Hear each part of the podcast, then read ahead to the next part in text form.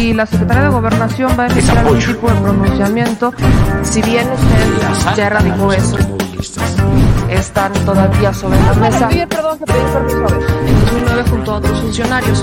Eh, preguntarle, porque aquí... somos simplemente administradores de los dineros del pueblo.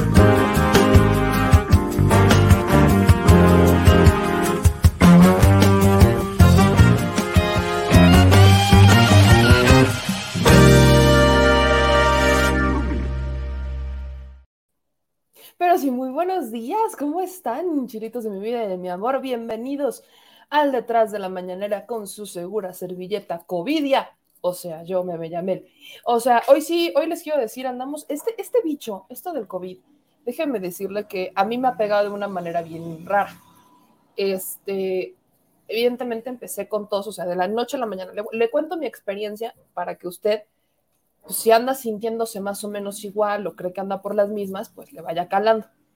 Este, se acordarán todos que empecé con este, el dolor de garganta y todo eso, y entonces vine con una tos, no tuve voz este, todo el fin de semana, tose y tose sin voz, y que la voz va y que la voz viene, y como se pueden dar cuenta, como que va y como que viene. Luego tuve voz de Alberto Vázquez y luego parecía voz como de la leona dormida y después parecía que me había tragado un megáfono y así hemos estado con el tema de la voz. Pero no eso es, no es lo raro, sino que aparte uno se marea. O sea, yo me ando mareando bien chingón, me ando mareando bien padre. Este, cada que me preguntan cómo estás, digo, siento que estoy como pachipeda, ¿no? Me siento como, ¡Woo! Y uno no puede hacer movimientos bruscos porque sientes, ¡Woo! O sea, sientes como que andas en un constante este, sube y baja de, emociones. Y aparte, me dan de vez en cuando taquicardias. De vez en cuando me dan taquicardias. Este, ya también me habían dicho que es uno de los síntomas más normales, sobre todo con esta variante Omicron, que como que dan taquicardias, como que amarra la taquicardia. Yo les contaba, es como si tuviera Henry Cavill aquí enfrente, cambiándose de The Witcher a Superman, Siento que va haciendo eso y es como de, ¡ah! y el corazón te hace taca taca, pero pues ya estamos mejor, ahí vamos mejor, obviamente no podemos forzar la voz, por eso no les puedo gritar, e incluso si se han dado cuenta como que tengo que hablar un poquito más despacio, por lo que muchos han de decir, ay, qué buena onda, ¿no? De hecho vi un comentario la otra vez que decía, parece que lo único que le podía, que podía bajarle la intensidad a Meme era que literalmente le diera COVID y yo, en este momento debe haber como violines en la parte de atrás. Pero bueno, el asunto es que ahí vamos, Chile Banda, muchas gracias a todos los que están comentando. Obviamente esto, el proceso en las mañanas, que si la limpieza de la nariz, la garganta y demás, pues obviamente hace que nos tardemos un poquito. Pero bueno, aquí andamos. Y en la conferencia de prensa, créeme que fue una gran conferencia de prensa porque el presidente dio una muy bonita cátedra de democracia el día de hoy a los pristas de Hidalgo. O sea, no fue no, no fue a, este, no, no, no, e, el, presidente no le dio una cátedra de democracia a, unos jóvenes o le dio cátedra de democracia, no, no, sé, a las nuevas generaciones. No, se lo dio al PRI de Hidalgo, a los priistas de Hidalgo en esta conferencia de prensa. El presidente le dio cátedra de democracia a los priistas de Hidalgo. Me parece muy pertinente hablar sobre los priistas de Hidalgo, porque nosotros hace dos años, en el 2020, estuvimos en Hidalgo. Se acordarán que a inicios, más o menos como por estas fechas, en 2020 estuvimos en Hidalgo, el equipo de Sin Censura, también se lanzó el señor productor y todo esto. Entonces fuimos a Hidalgo y de hecho al final les voy a poner, eh, al final del programa les voy a poner un extractito de un reportaje que hicimos en ese momento, una emisión de la neta noticias para acústica, televisión y radio en ese entonces, en donde eh, hablábamos de qué es lo que pasa en Hidalgo. A mis espaldas estaba esta propiedad que pertenece a uno de los priistas hidalguenses más odiados y reconocidos por flojo. Hablo de Murillo Karam. Usted se acordará de Lord Ya Me Cansé, ¿no? Lord Ya Me Cansé cuando estaba investigando cosas importantes, como por ejemplo los 43 normalistas Ayotzinapa y todo esto. Lord Ya Me Cansé, entonces procurador, decía, no, no, no, es que ya esto ha sido muy cansado. Y, y de verdad, o sea, las fotografías que existen de este señor, de este hidalguense, este, con su carita de, ya me cansé, es que ya me cansé. son, o sea, dan risa, pero a la vez enchilan. Entonces creo que me pareció muy pertinente el último mensaje que da el presidente, porque viene un proceso de renovación en el estado de Hidalgo y ya andan en pleito, o sea, los propios priistas están en pleito en el estado de Hidalgo, andan en bronca, porque usted recordará que los priistas en Hidalgo no son em, como que quieren dar la imagen de que ya se reconciliaron y de que ya todo está muy bien, pero en realidad eh, Alito Moreno, el presidente del PRI, está acusando al gobernador Omar Fayad de aliarse con el presidente Andrés Manuel López Obrador, de entregarle el Estado al presidente Andrés Manuel López Obrador. Y los priistas, lejos de presentar un candidato priista, ¿no? Estamos hablando de uno de los estados más fuertes del PRI, decidieron presentar un candidato panista. O sea, eso es lo que hicieron el PRI, lejos de presentar un candidato para que no perdieran el estado, van en coalición con el PAN y entonces deciden presentar un candidato panista, algo que ha estado completamente en contra de sus usos y costumbres de forma tradicional. Incluso uno llegaría a pensar que no todos los priistas estarían de acuerdo. Y cuando digo no todos los priistas, hablo de un exgobernador como Miguel Ángel Osorio Chong, secretario de Gobernación en tiempos de Enrique Peña Nieto y hoy senador de la República. Este hombre de forma muy usual, lo hemos platicado, no estaría de acuerdo con eh, Alito Moreno, no estaría de acuerdo en que se presentara un candidato panista, pero parece que sí, parece que sí. Y tenemos también que decir que todo parece indicar que esta es una estrategia del presidente Andrés Manuel López Obrador, esa del divide y vencerás, y parece que está funcionando, porque seamos lógicos, si quieres votos, quieres votos para una reforma eléctrica, quieres aliados que te ayuden a blindar tu proyecto en el momento en que ya no estés, vas a tener incluso que sentarte con ellos. Es una estrategia política que, podemos decirlo, yo creo que no. Personalmente no estoy de acuerdo con ella, porque son los mismos juegos políticos de siempre, pero creo que también, y soy muy honesta, no estamos listos todavía para una... Eh, todavía no existe la fortaleza, no existen las bases, los perfiles humanos, ¿no? los recursos humanos, llamémosle, necesarios como para hacer a un lado a todos los políticos y literalmente no caer en estas prácticas. Creo que estamos en una transición y dentro de esa transición hay que regular un poquito qué tanto te sientas con el enemigo y qué tanto lo vuelves tu amigo.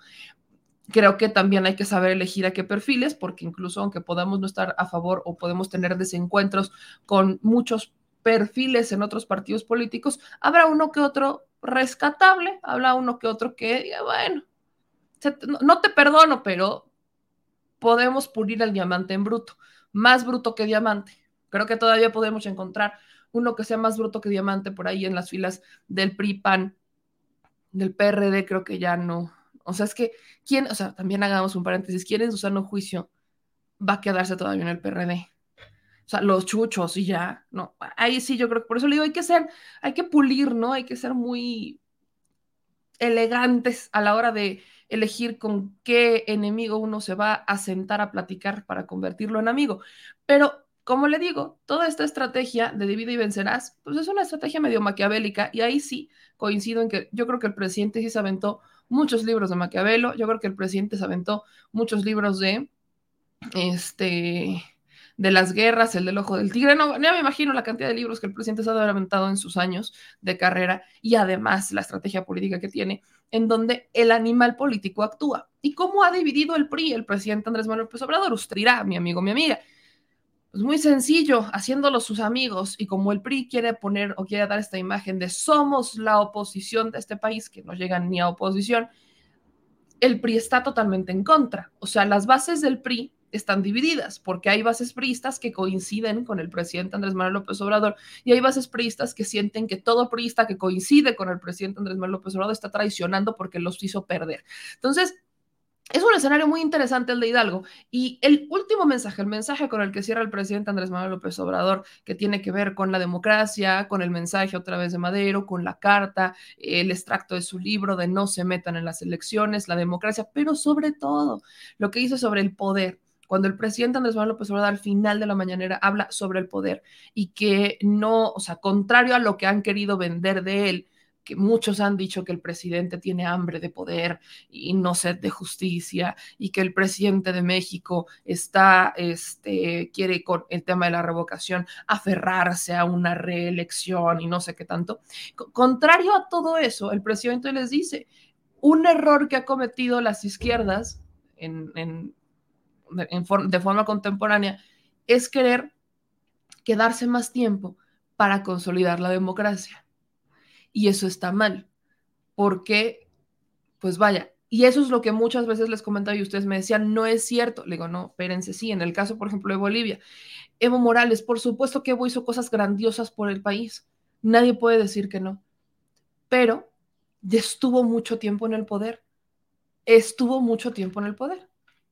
Y así ha pasado, ¿no? Y es justamente lo que dice, las izquierdas, con tal, ¿no? El presidente dice, con tal de que las izquierdas eh, quieran consolidar el proyecto de nación, se quedan. Y así no es.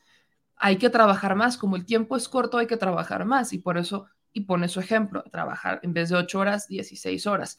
Es también muy arriesgado porque muchos de nosotros diríamos, ¿cómo no nos gustaría que el presidente se quedara otro periodo? Quizás si el presidente tuviera otro periodo, las cosas serían distintas, incluso para la oposición, porque como no tiene tanto el tiempo encima, podría hacer una transición un poquito más lisita y podría pensar en hacer cosas todavía más grandes para consolidar un proyecto de nación. Pero el presidente le está apostando al pueblo. O sea, quiero que aquí quede bien claro que el presidente le está apostando al pueblo todo.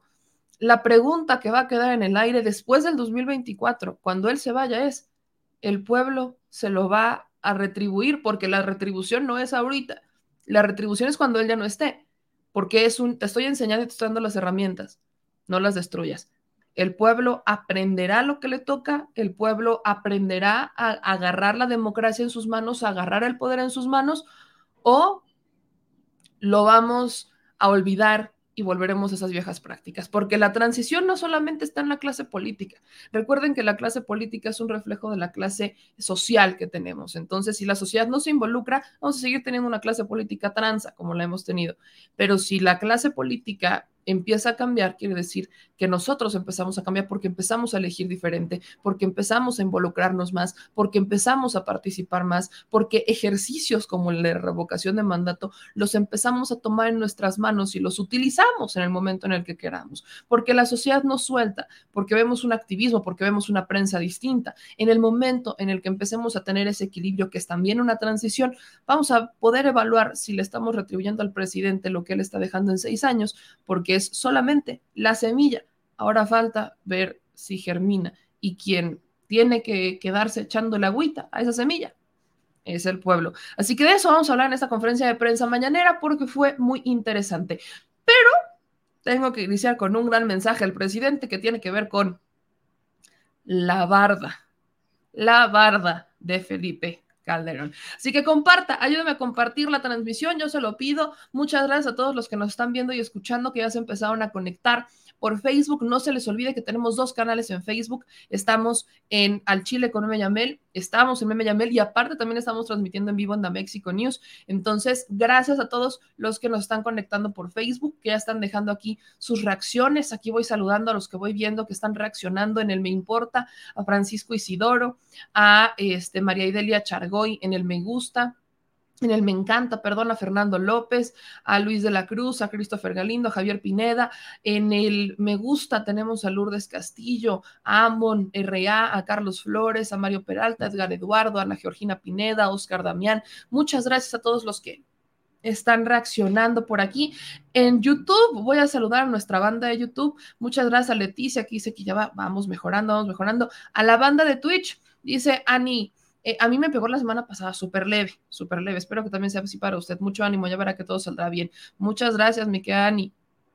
Eh, nos dice Gorgonio, eh, lugar en donde deberían ir a comprar gasolina los fifis de la derecha. Mi querido Gorgis, espero que ya no hagas tantos corajes. José ya nos está viendo por Facebook, por YouTube, perdón, Alfredo Echeverría. Vamos a darle a ganarles a los del Face con los likes. Me encanta cuando se ponen así de competitivos. Me fascina. Vamos a ver quién gana con los likes. Si los de Facebook o los de YouTube. O sea, los de Facebook son más canales, ¿eh? Vamos a ver si le ganan los de Facebook a los de YouTube o al revés. Eh, dice Betty, en lo que a mí respecta, el presidente está dejando la vara muy alta. Ya no me conformaré con discursos. Eso.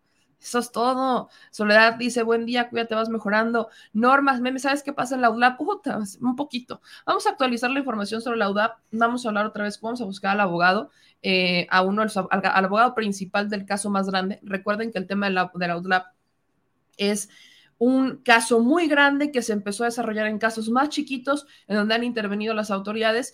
Y el asunto es que parece, todo parece ser que Ríos Peter está, podría regresar como el rector. Recuerden que hay dos consejos, dos consejos. Uno, que es el que apoya a, este, a Derbez, y otro, que es el interino, que apoya a Ríos Peter. Entonces, están entre tribunales y tribunales, y tribunales otorgan amparos y tribunales revocan amparos y demás. Entonces, entonces vemos que los tribunales a veces favorecen a el consejo que apoya a Derbez como dector y vemos que a veces apoyan al que favorece a Ríos Peter, pero el asunto en ese momento es que según, según la universidad ya había abierto las puertas. Eso no es cierto, la universidad sigue cerrada. O sea, la universidad está cerrada y está cerrada porque obviamente entre las disputas, entre que va y viene, pues lamentablemente no sabemos, o sea, como todavía no hay una situación definitiva en donde digan quién se va a quedar como consejo y quién se va a quedar como rector, no sabemos lo que pasa. Ya nos explicaba el abogado del caso más importante, que es el que promueven entre hermanos, que no se va a solucionar esto entre tribunales o en el Consejo Menor, sino que esto solamente lo puede, se puede resolver cuando se resuelva el fondo del asunto.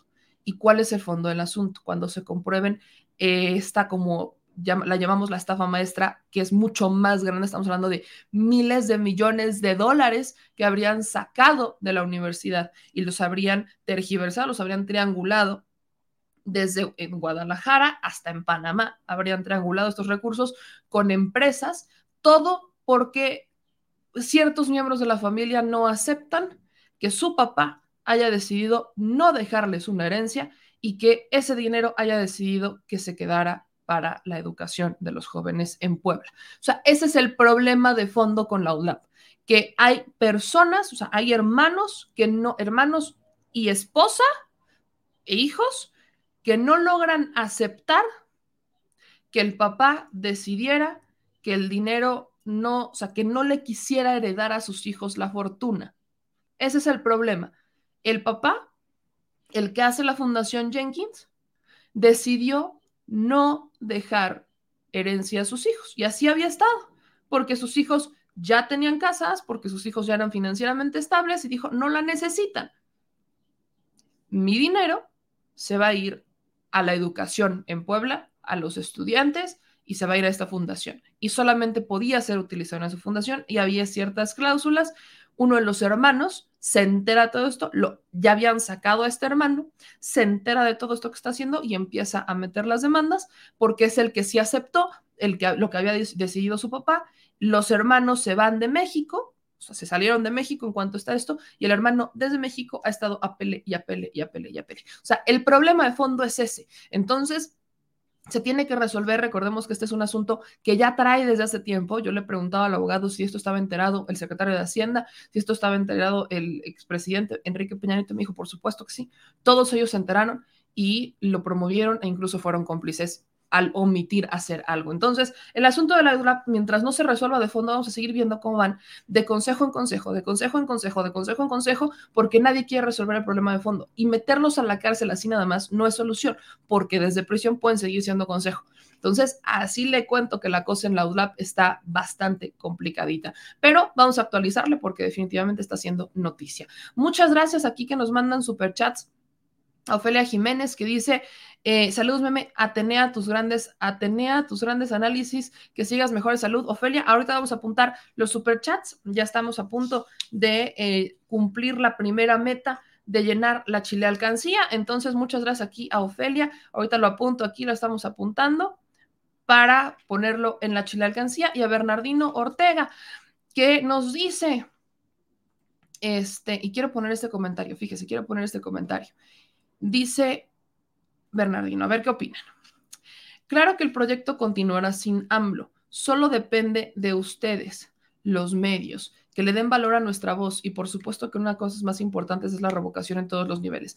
Estoy parcialmente de acuerdo contigo. Por supuesto que los medios digitales y la prensa digital es, este, es una alternativa de transición y una alternativa muy fuerte para los medios tradicionales en este proceso. Estoy totalmente de acuerdo con eso, pero no solo depende de nosotros.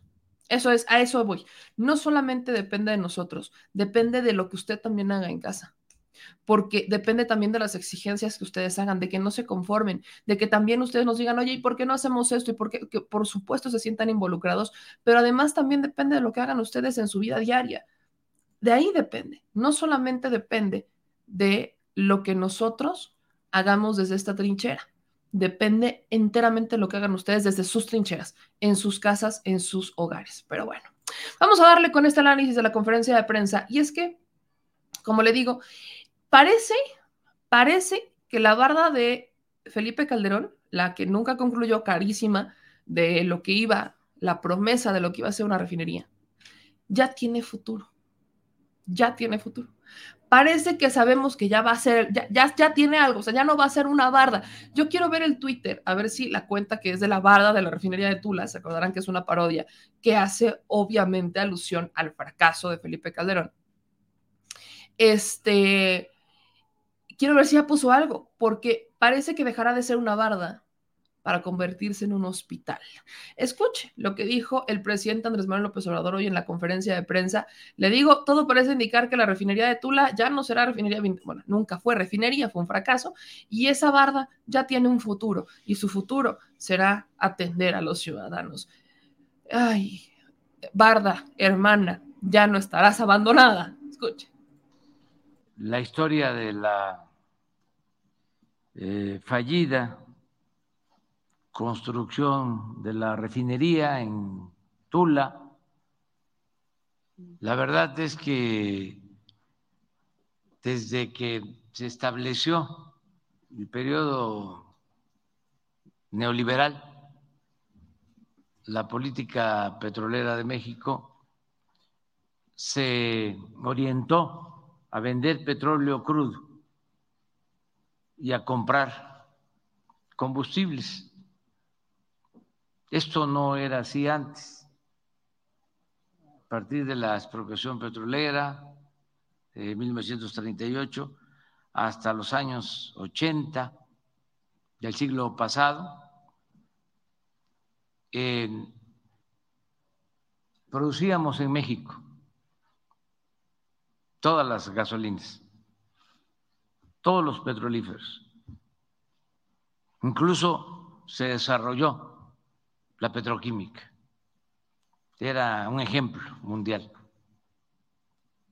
A partir del periodo neoliberal se abandonó la refinación del petróleo, la petroquímica, y se dedicaron solo a extraer petróleo crudo y venderlo en el extranjero. Llegó a venderse hasta 3 millones 400 mil barriles diarios de petróleo. Pero esto nos llevó a una dependencia en gasolinas, diésel y otros eh, productos derivados del petróleo, al grado que se están comprando pues como 300, 400 mil barriles diarios de gasolinas. Se compran, teniendo nosotros la materia prima. Es como si vendiéramos naranja y compráramos jugo de naranja. En eso consistió durante mucho tiempo la política petrolera. Por esa razón, desde hace 40 años no se construía una nueva refinería. La última refinería que se construyó fue la de Salina Cruz, Oaxaca, 1900 80, 82. Ahora hemos cambiado ya la política. Estamos en un viraje. De nuevo queremos producir en México lo que consumimos de gasolinas. Y por eso se están rehabilitando las seis refinerías que se tienen, que estaban abandonadas, ya estaban vendiendo incluso plantas al interior de las refinerías. Nada más que afortunadamente no les dio tiempo y no pudieron entregar las refinerías. Ahora en Tula eh, se está eh, reiniciando una coquizadora con una inversión de 2.500 millones de dólares en Tula, que se había este, quedado eh, inconclusa. La comenzaron en el sexenio pasado. Aquí en Hidalgo seguramente se acuerdan de que los grandes tanques para esa coquizadora este, llevaron a quitar puentes para este, trasladar todo ese equipo, pero como hubo corrupción, tuvo que ver con Obredech, Odebrecht, Odebrecht, la empresa brasileña Odebrecht, este, se detuvo y hasta ahora se está resolviendo y ya este, se está trabajando. Esto va a permitir tener alrededor de 30 mil barriles de gasolinas adicionales y va a ayudar mucho también eh, a que no se tenga tanto combustóleo y a reducir la contaminación en Tula y en esta región que está muy afectada en su medio ambiente. Bueno, eh, por eso también se compró la refinería de Deer Park en Houston, 600 millones de dólares. Esa refinería se hizo durante el gobierno de Salinas. Eh, fue una sociedad, Pemex y Shell, nada más que una sociedad muy peculiar porque Shell se quedó con el 50.1% de las acciones. Y mientras el presidente explicaba todo esto sobre eh, la historia de la refinería de Tula, la historia de cómo se interrumpe por todos estos contratos y que todo esto, de hecho, esto es materia de discusión ahorita en los foros de la reforma energética, no la, la contrarreforma eléctrica. Pero lo importante de todo esto es que eh, el presidente justo, justo dice, la refinería no se construyó porque no era la idea de construirla, era nada más como una, o sea, nos gastamos dinero en una barda perimetral de 14 kilómetros, o sea, nos gastamos, no, o sea, ¿cuánto costó la barda de, de Felipe Calderón? Costó como más de 500 millones de pesos. O sea, una deuda, la deuda solamente fue de 500 millones de pesos. Creo que la deuda fue solamente de 500 millones de pesos. Pero la barda fue un gasto brutal, o sea, 14 kilómetros de barda que aparte construyó la Sedena. No sé cómo, o sea, y tengo que decirlo, no sé cómo es que Felipe Calderón y todos ellos salen a indignarse, porque ahora vienen eh, a los, nuestros, eh, nuestras Fuerzas Armadas a hacer construcciones, cuando no es algo que no conocieran. O sea, están como cuando se quejan de que los militares van a cantar el himno nacional, por piedad de Dios, lo han hecho toda la vida. Entonces, cuando escucho estas quejas y recuerdo que la barda de la que iba a ser refinería de Tula fue construida por la Sedena, esa barda fue construida por la Sedena. Y esa barda nunca se terminó, o sea, 14, 14. Mira, voy a buscar exactamente el costo de la barda. ¿Cuánto costó? 8 millones. Oh, no, me corrijo. La barda de Calderón, la barda de la refinería Fantasma, costó 1.724 millones de pesos. O sea, 630 millones de dólares. 630 millones de dólares. Por eso la cifra la tenía chueca. 630 millones de dólares por una barda de una refinería que nunca se quiso construir. Eso es lo que enchila. Porque no es como que uno diga, ah, es que la construyeron, o sea, intentaron construirla y, entonces algo pasó y la gente llegó y les paró la obra y dijo, no quiero que hagas una refinería y se... No, no, no, no. Fue una idea que sabían que no iban a concluir, pero decidieron arbitrariamente gastarse 630 millones de dólares en una idea que sabían que no iban a concluir. Por eso uno se enoja, por eso uno se molesta, porque no es que una situación aislada parara la obra. El presidente, lo que les puse el fragmento que les pongo del presidente Andrés Manuel López Obrador, es cuando dice, bueno, es que nunca tuvieron la real intención de hacer la refinería de Tula, y mucho menos Felipe Calderón. Recordemos que Felipe Calderón ya venía cosechando, ya venía cosechando su reforma eléctrica desde que estaba en la Comisión Federal de Electricidad. O sea, desde que estaba en la administración de Fox, venía cosechando su, su reforma eléctrica, ya venía trabajando la reforma eléctrica.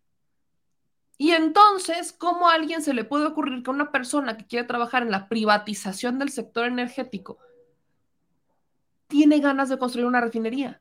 Por supuesto que no era lógico, pero por algún lado tenía que ganarle el, el votos, ¿no? Por algún lado tenía que ganar votos. Entonces, destinan 630 millones de dólares para una obra con tal de, para que vean que sí lo intentamos al menos.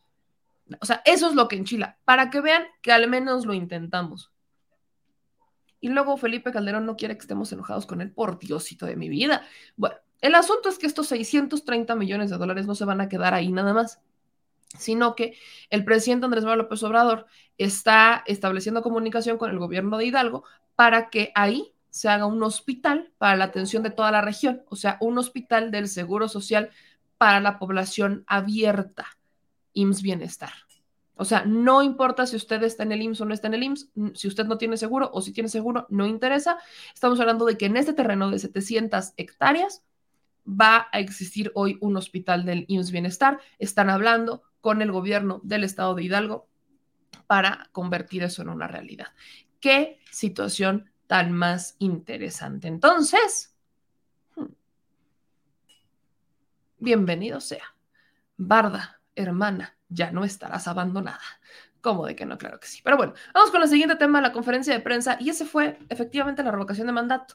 Le preguntan al presidente López Obrador sobre qué onda con la revocación de mandato. Recordemos que estamos en una estrella floja todavía, porque esta es la actualización que hay. Los consejeros del INE van a poder reducir el número de casillas y nadie les va a poder hacer nada. Ya se los dijo el tribunal y ya lo dijo también la Suprema Corte.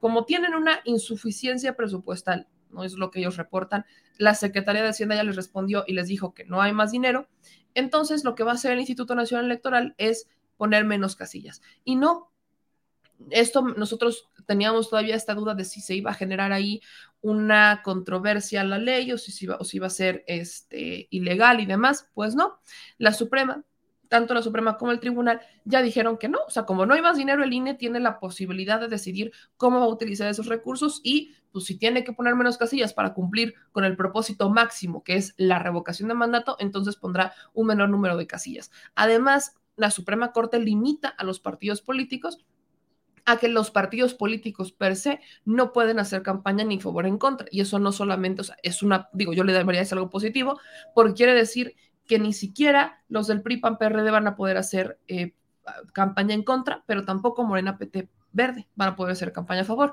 Tampoco es mucho para que nos emocionemos. ¿Por qué? Porque lo único que esto quiere decir es, no vas a poder utilizar ni los logos del partido, ni, el, ni, dinero del partido para hacerle campaña a la revocación. Pero eso no quiere decir que los, que los políticos que están en los partidos en su calidad de ciudadanos no puedan hacer campaña.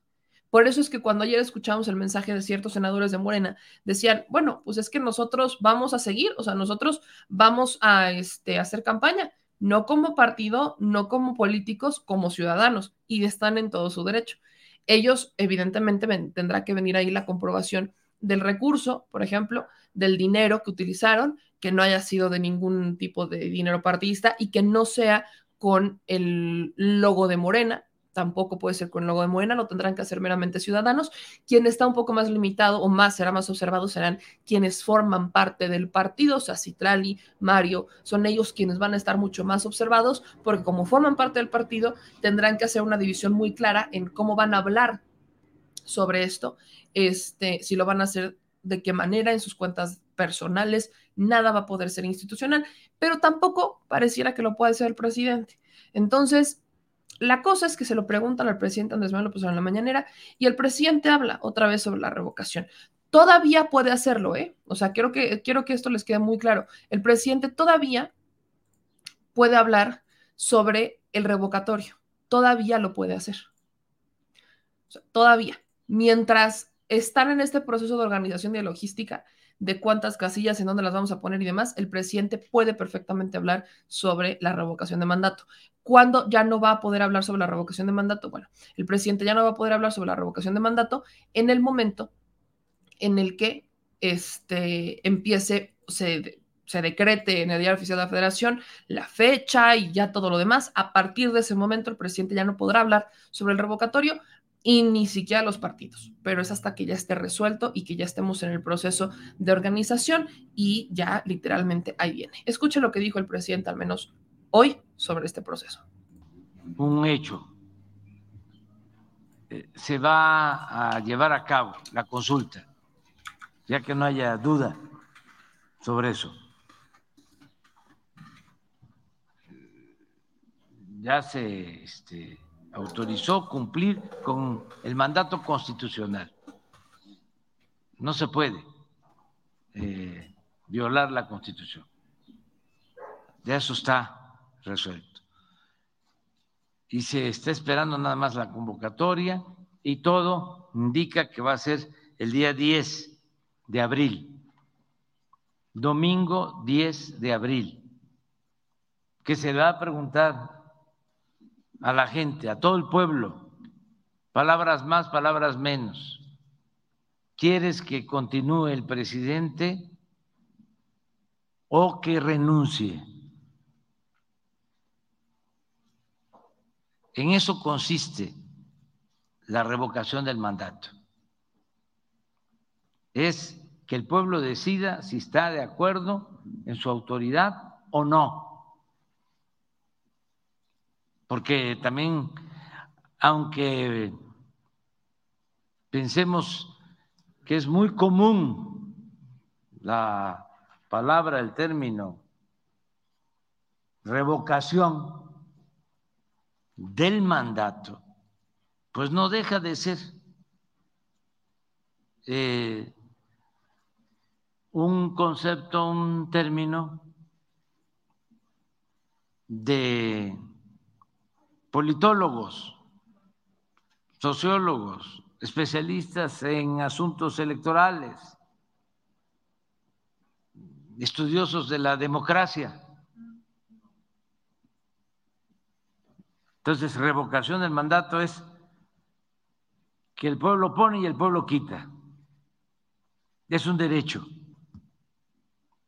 Y lo que se va a hacer es que cada tres años de acuerdo a la reforma constitucional, si se cumplen con requisitos como un porcentaje de firmas, la autoridad está obligada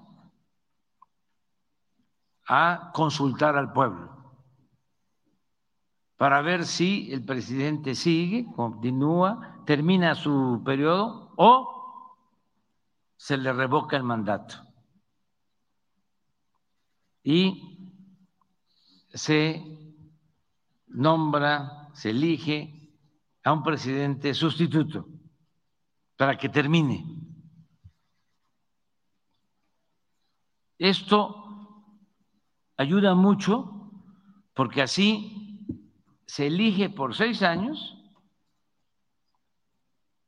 pero si eh, a la mitad del camino.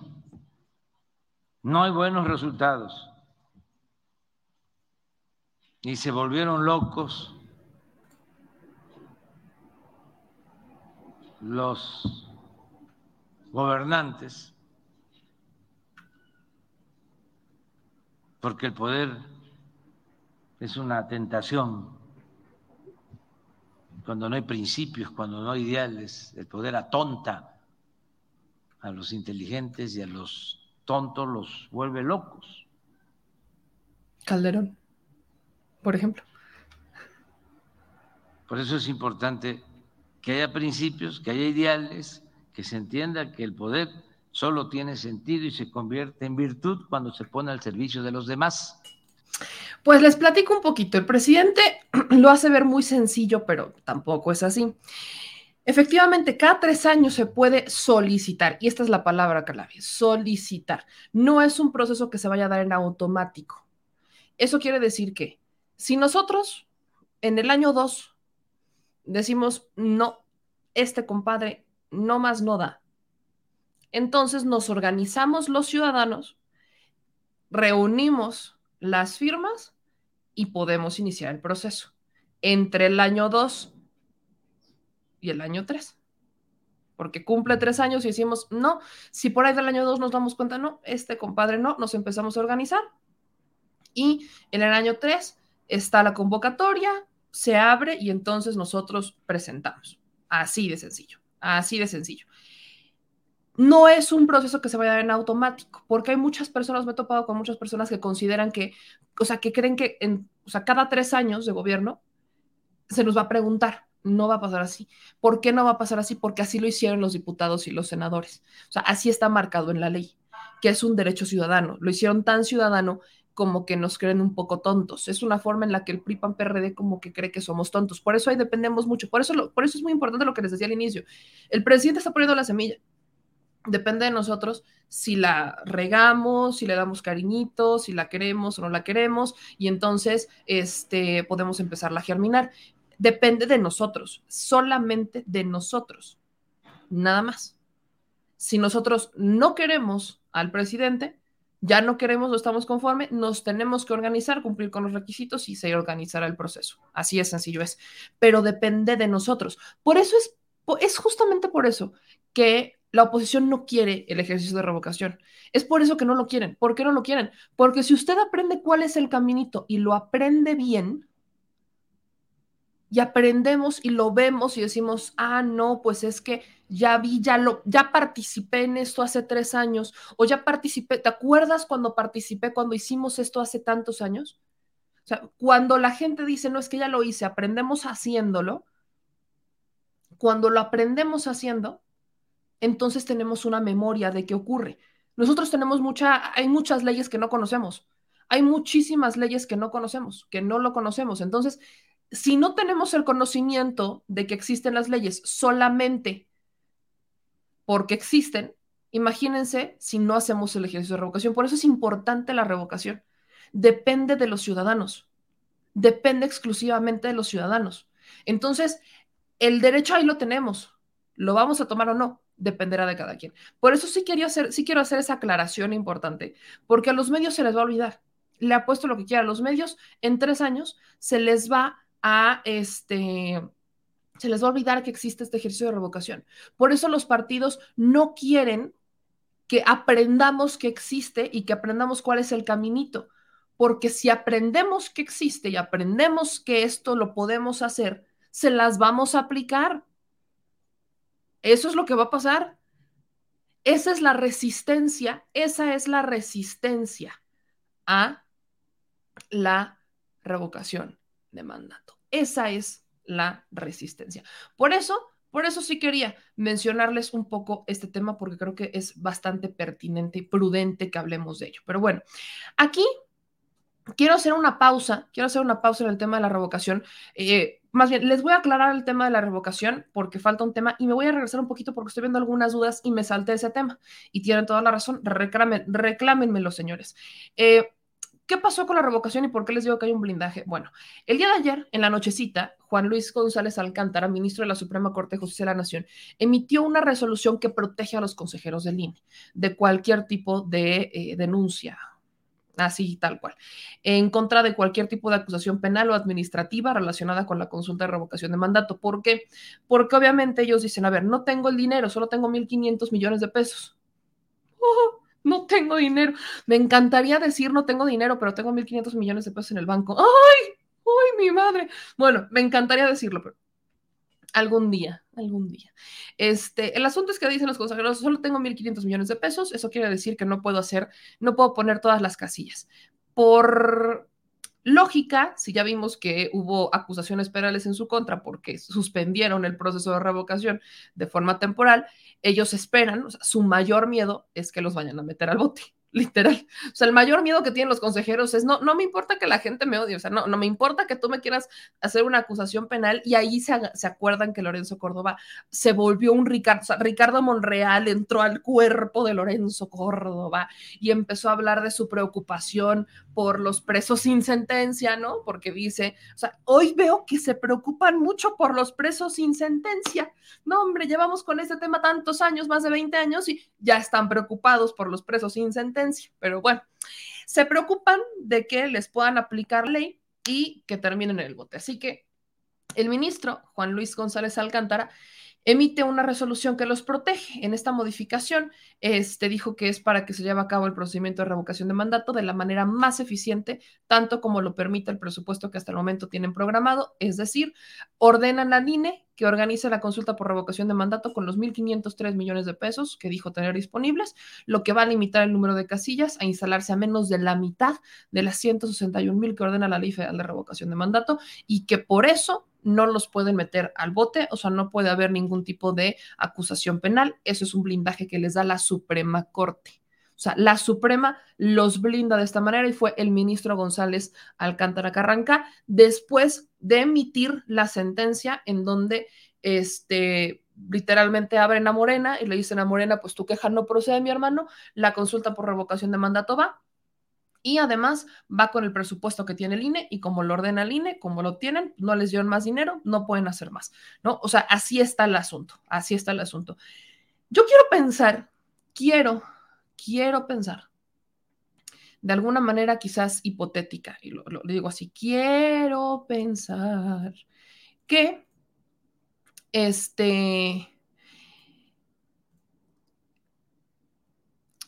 Que, que, que, que, el INE no, es que quizás no voy a ver muy ingenua, ¿verdad? Pero bueno, quiero pensar que el INE, vamos a ponernos buena onda y vamos a buscar al consejero, a uno de los consejeros, a ver si nos consigue una entrevista para hablar de este punto en particular, que aprendieron de un error muy grave que cometieron con la consulta popular el año pasado. ¿Cuál fue ese error? Impedir que gente que no estaba en su estado votar en una casilla especial. O sea, no instalaron casillas especiales. Y ese fue un gran problema. Si se hubieran instalado casillas especiales, muy probablemente hubiéramos tenido más votos, porque había muchas personas que no tenían ni la más mínima idea de dónde ir, o que en ese día de la acción estaban trabajando y estaban en otro estado. Estábamos en plena pandemia. Muchas personas cambiaron de residencia porque están trabajando en home office. Entonces, quiero pensar que el INE aprendió de ese error y que el INE, si tiene buena voluntad, como dice quiero pensar, habrá de instalar casillas especiales, le dará prioridad a las casillas especiales, porque si le dan prioridad a las casillas especiales, vamos a ver que se va a equilibrar un poquito el tema, nada más tantito, porque lo demás dependerá de la organización. Vuelvo al tema de los ciudadanos. No hay lucha que no se consiga sin la lucha. Yo sé que suena y es redundante.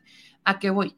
No hay nada que podamos alcanzar si no luchamos. No va a ser fácil que nuestros derechos ciudadanos los tomemos como nuestros depende de que no seamos flojos y nos quedemos en nuestra casa. O sea, de que como ciudadanos nos organicemos, que nos organicemos para movilizarnos porque vamos a tener que movernos mucho más para poder ir a la casilla a votar. Que nos movilicemos para denunciar también, porque aquí es importante, vuelvo al tema de la denuncia, el pretexto de toda autoridad es la ausencia de denuncia. No podemos seguirles dando ese pretexto, tenemos que presionarlos. Así que gran parte de esto depende de los ciudadanos, pero, pero vamos a ver qué pasa. Ahora, me quería regresar a un tema, porque por acá porque por aquí me estaban preguntando sobre el tema de los maestros. En Hidalgo hay una movilización importante porque como todo Estado, como todo Estado, em, traen deuda y quien termina pagando las deudas pues son literalmente los maestros o los trabajadores del Estado. Entonces, el presidente, le preguntan, la primera pregunta que le hacen al presidente, además del tema de la refinería, tiene que ver con los adeudos que se le están dando, o sea, los adeudos que hay con los maestros. Entonces, quien responde esto es Adán Augusto. Adán Augusto responde sobre este conflicto del CENTE de Hidalgo relacionado con un adeudo que tienen los maestros. Por aquí veo que había personas que me decían, yo no escuché la mañanera y soy de Hidalgo y soy maestro, así que a ustedes, mis maestros, esto es lo que respondió Adán Augusto sobre el tema de la deuda que hay. Como en todo Estado, a los que menos les pagan son a los trabajadores del Estado, o sea, en este caso, a los maestros. Hay para los que quieren votar por el PRI nada más recordarles. Escuche. En el que están exigiendo pago de prestaciones, como el caso de bono de fin de año a jubilados y el aguinaldo a personal homologado. Y pues derivado de ello se interrumpieron las clases del 3 de enero hasta el 28, me parece, y pues actualmente ellos están comentando que están trabajando bajo protesta. Pues este, ya están este, interviniendo. A ver, secretario de Gobernación. se ha estado atendiendo el conflicto de los profesores, hemos estado en contacto con el señor gobernador, él ha hecho una solicitud de recursos a través del mecanismo U080 y U06, si mal no recuerdo, eh, se está revisando en las áreas de Secretaría de Hacienda esa solicitud de recursos que serían extraordinarios. Se atendió porque el gobierno federal ha cumplido en tiempo y forma en términos de los convenios con la eh, depositar o entregar la parte que nos corresponde de aportación federal.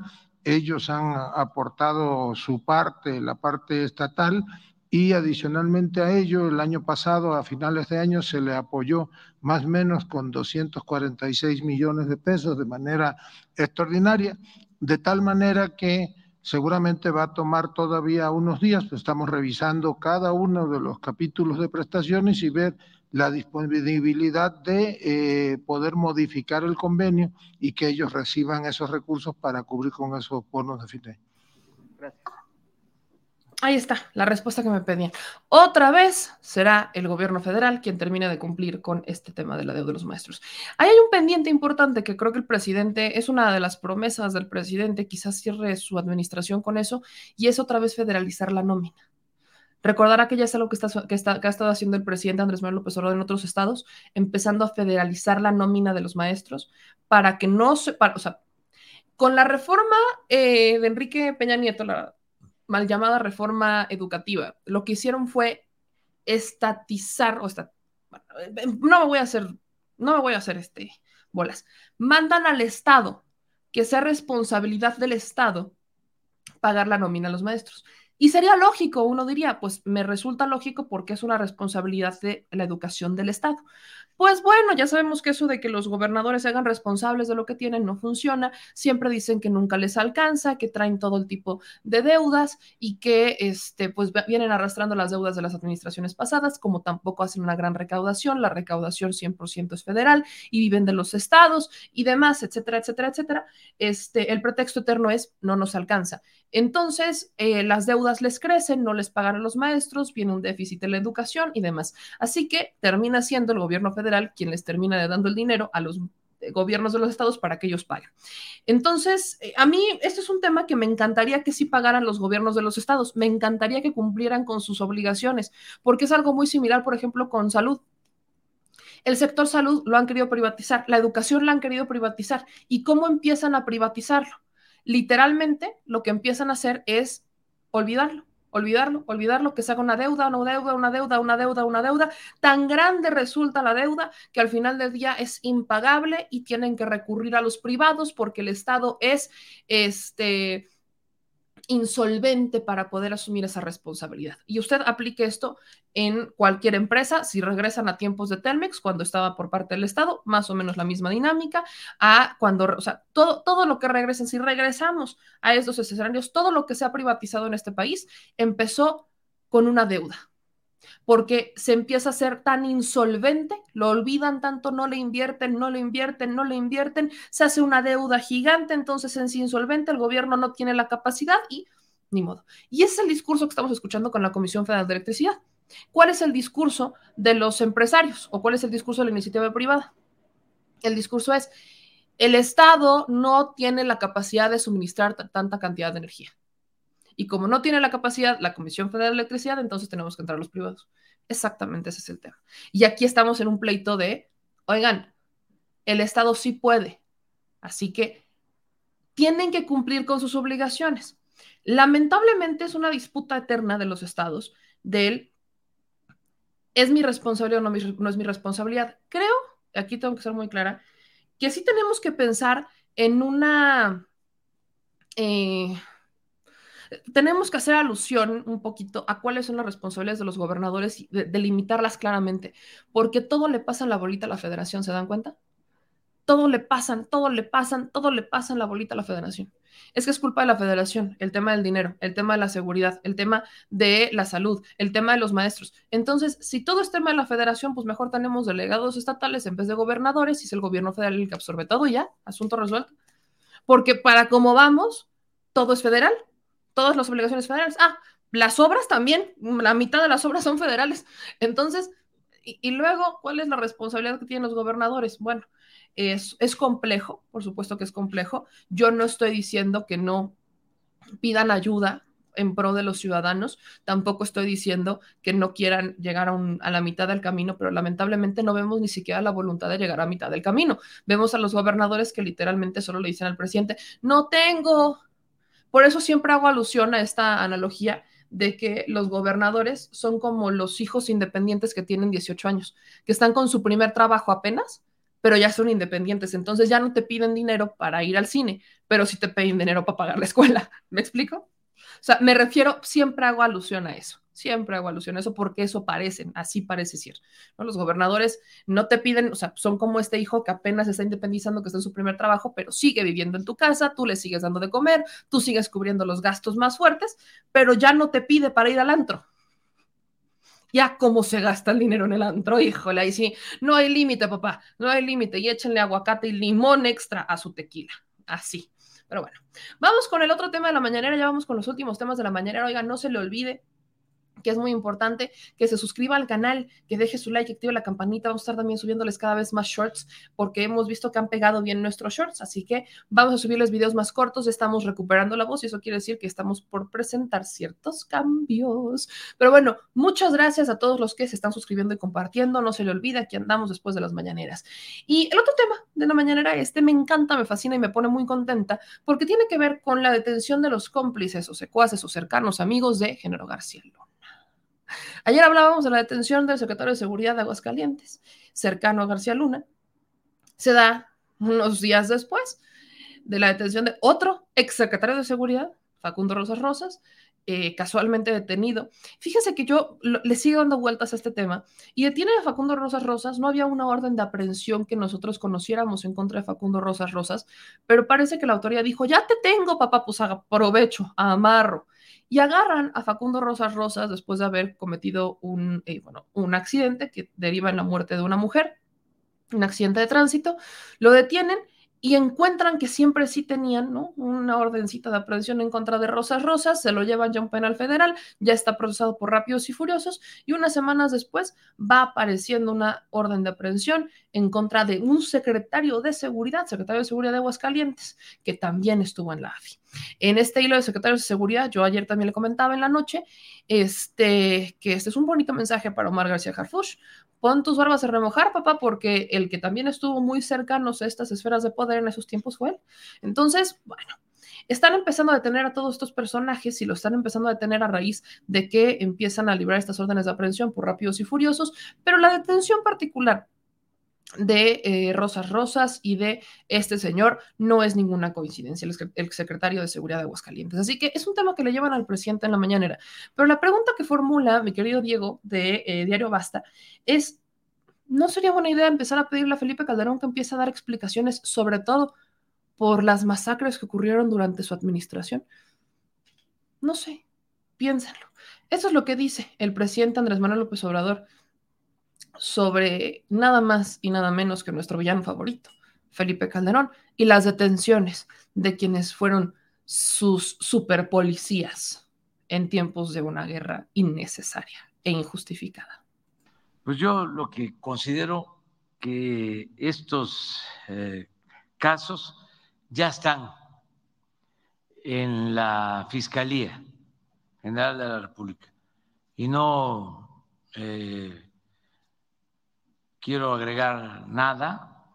Eh, siento que corresponde a la Fiscalía hacer las investigaciones con mucho apego a la legalidad, no eh,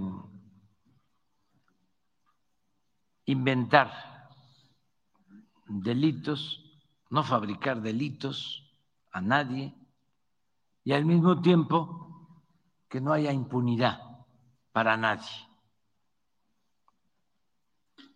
Que todos tengamos confianza en las autoridades, que no se politicen los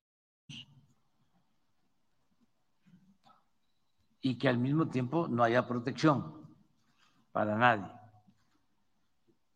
Ayer que hubo esta detención, me llamó la atención y lo celebro, no, no, no profundicé más, pero eh, la declaración del gobernador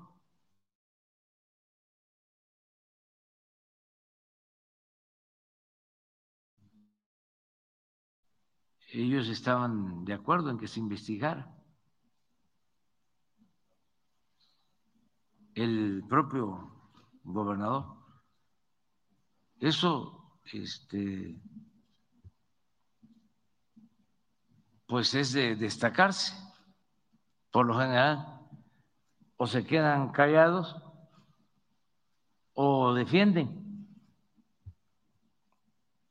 Y en este caso es eh, que se aplique la ley, que se investigue y se decida si hay o no responsabilidad. Eso es lo que considero, básicamente.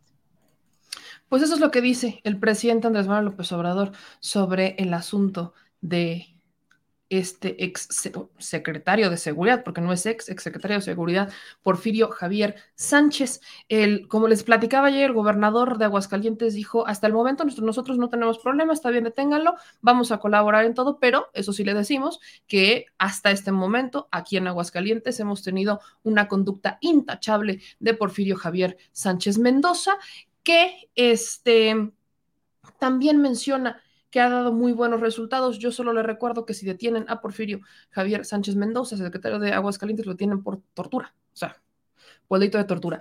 Esto creo que es importante hacer mención porque tiene mucho que ver, obviamente, con las detenciones que no tienen sentencia. Por eso le digo, no es tan sencillo liberar a presos sin sentencia que fueron torturados. ¿Por qué? Porque normalmente las detenciones se hacían con tortura. No importaba si eras culpable o eras inocente. Se ensañaban contigo cuando eras inocente pero también golpeaban y agarraban a madrazos a un culpable.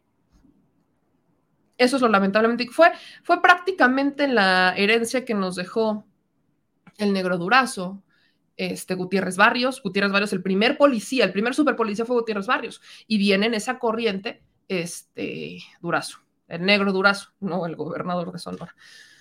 Vámonos con los siguientes temas de la conferencia de prensa, porque aquí viene algo importante. Y tiene que ver justamente con también el asunto de seguridad. ¿A qué me refiero? El presidente Andrés Manuel López Obrador eh, también le fue cuestionado el día de hoy por el asunto de los periodistas. Entonces, este ha sido un tema que ha sonado mucho y yo le, yo, yo le quiero decir una cosa. Yo, a ver, usted sabe que yo estoy en el mecanismo de protección. Estoy en el mecanismo de protección porque desde el 2019, en 2019 particularmente, y se lo platico así, eh, entran a la cafetería de mamá, la encañonan, roban cosas personales. Es una carpeta de investigación que se inició desde 2019 y no encontraron absolutamente ningún responsable, cerraron las carpetas de investigación y demás, pero yo lo único que tengo es un botón de pánico. Hasta este momento, gracias a Dios, no he tenido que usarlo y espero no tener que usarlo. Pero cuando alguien mata a un periodista, no lo mata porque sea muy bonito, no. No lo mata porque... Eh, no, le gustó cómo se vestía, por ejemplo.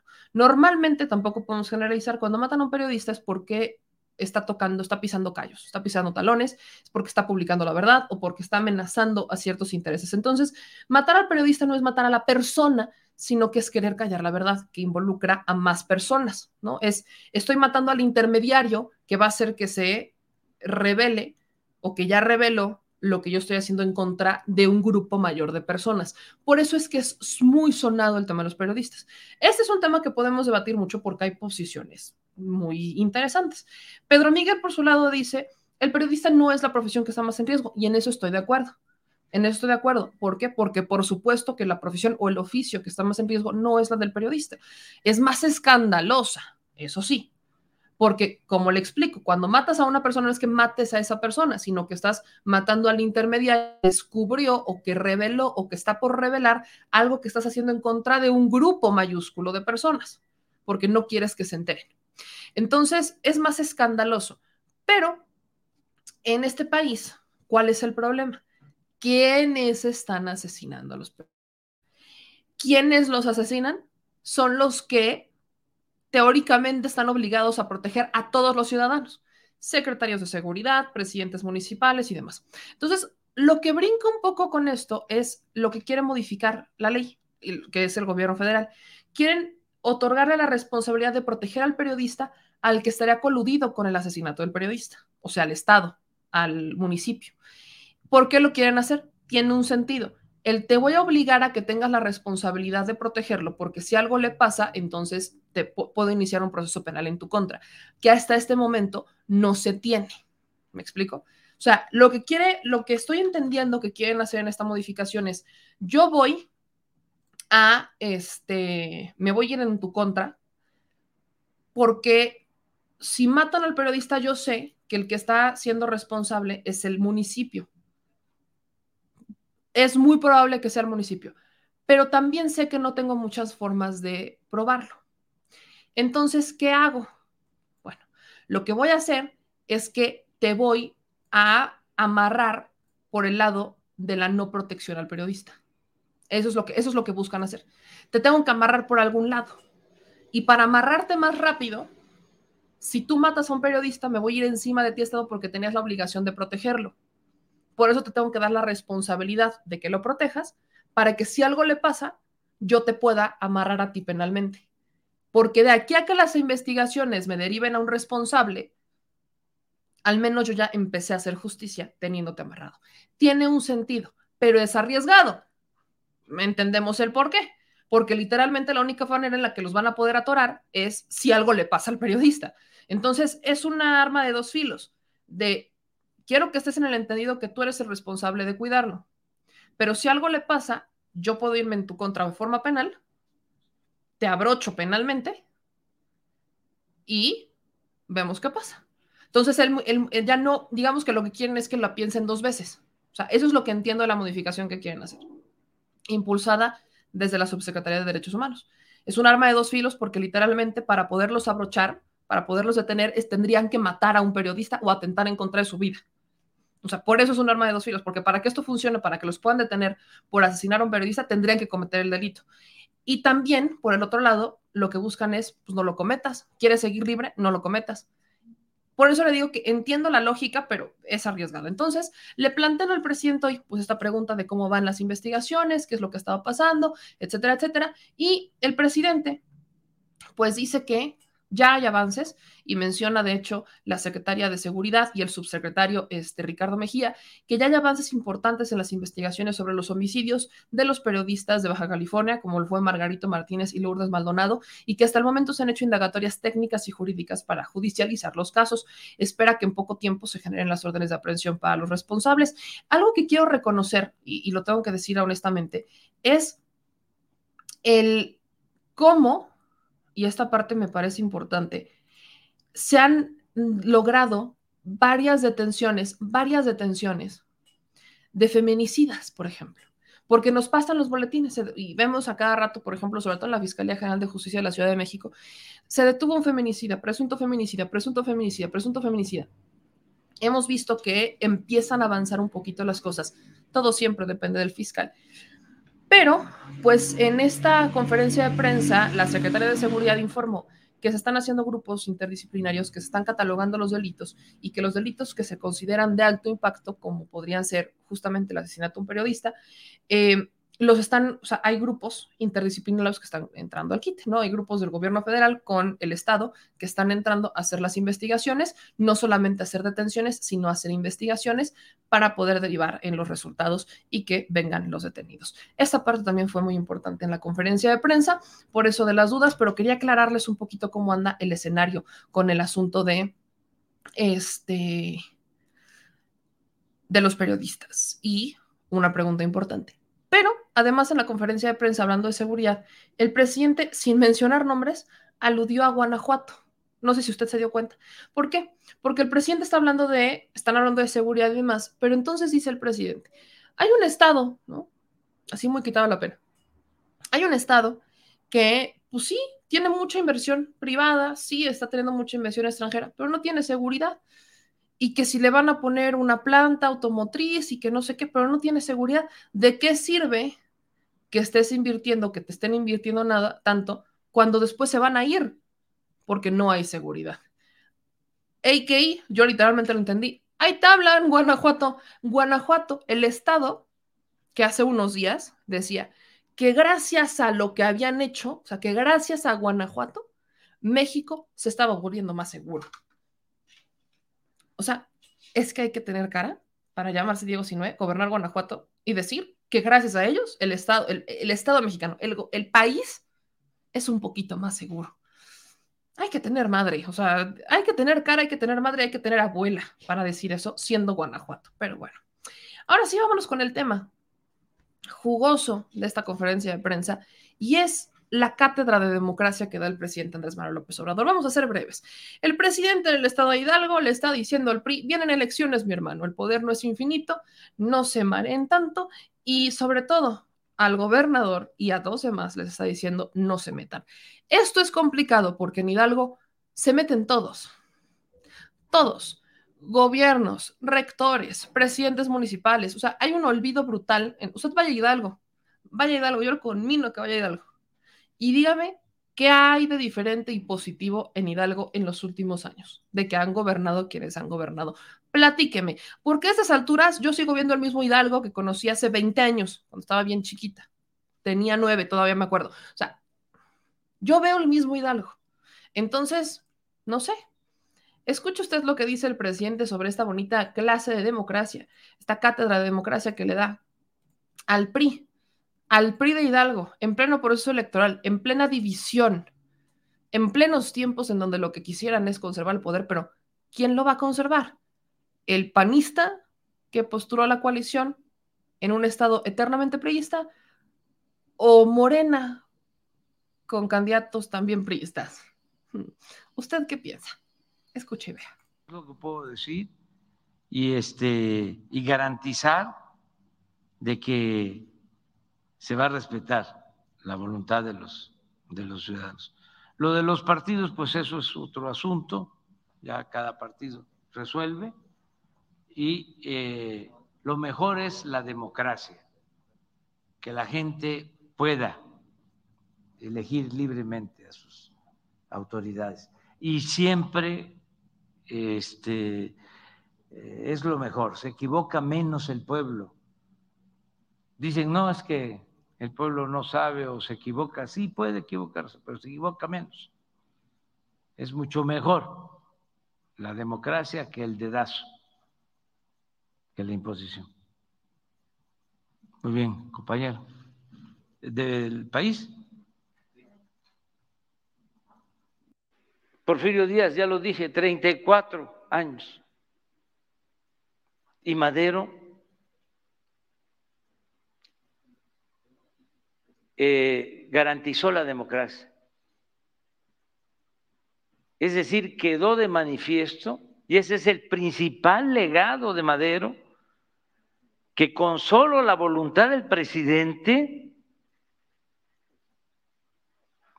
es posible hacer valer el sufragio efectivo y convertir en realidad un sistema de gobierno representativo popular y verdaderamente democrático. Por eso Madero ha sido único. ¿O acaso sabemos de otro presidente en la historia de México que haya escrito a los gobernadores para recomendarles que se abstengan de manipular el voto y garanticen con equidad la libre decisión de los ciudadanos? Yo este, admiro siento que hay eh, tres grandes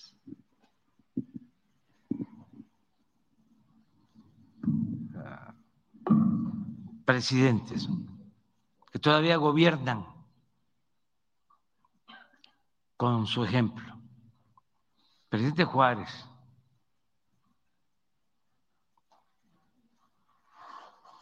Madero y el presidente Cárdenas. Pero el presidente Juárez se encarna el patriotismo. El presidente Cárdenas es amor al pueblo. Y Madero es democracia. Porque además eh, no le tenía mucho cariño al poder, no tenía demasiado apego al poder. Eso es importante. El que se piense, tengo que quedarme más tiempo porque soy insustituible. Uno de los errores de los últimos gobiernos de izquierda, progresistas en América Latina, fue ese. El pensar que no alcanzaba el tiempo, y sí, en efecto, el tiempo es corto. Y que por eso hace falta más para poder consolidar una obra de transformación, pero no, no, no, no a la reelección. Eso es una enseñanza mayor, no a la reelección. Para que alcance el tiempo lo que hay que hacer es trabajar más. No trabajar ocho horas, trabajar 16 horas y así se alcanza el tiempo. Quiere gobernador de Hidalgo trabaja bastante. Ah, seguramente, es bien trabajador, oiga retrabajadora de ser el gobernador del estado de Hidalgo. Usted vive en Hidalgo, cuénteme, ¿considera que su trabajador, su trabajador de confianza, o sea, el gobernador, trabaja mucho? No sé. Cuénteme. Por último, quiero cerrar, como les dije, con el estado de Hidalgo. Vale la pena que, que, regresemos. Voy a rescatar todos estos reportajes. Ahorita estaba nadando un poquito en la neta noticias. En todos los reportajes que hemos hecho, este, que hicimos para la neta noticias son muy buenos. Este es Hidalgo. Hola, meme de hace dos años. Este es Hidalgo. Esto que usted está viendo aquí atrás, esto, todo esto de aquí atrás, desde la farmacia, desde el, desde el farmacia del ahorro hasta donde ya no se ve nada, pertenece a Jesús Murillo Caram. Es su imperio de corrupción. El imperio de corrupción de Murillo Caram.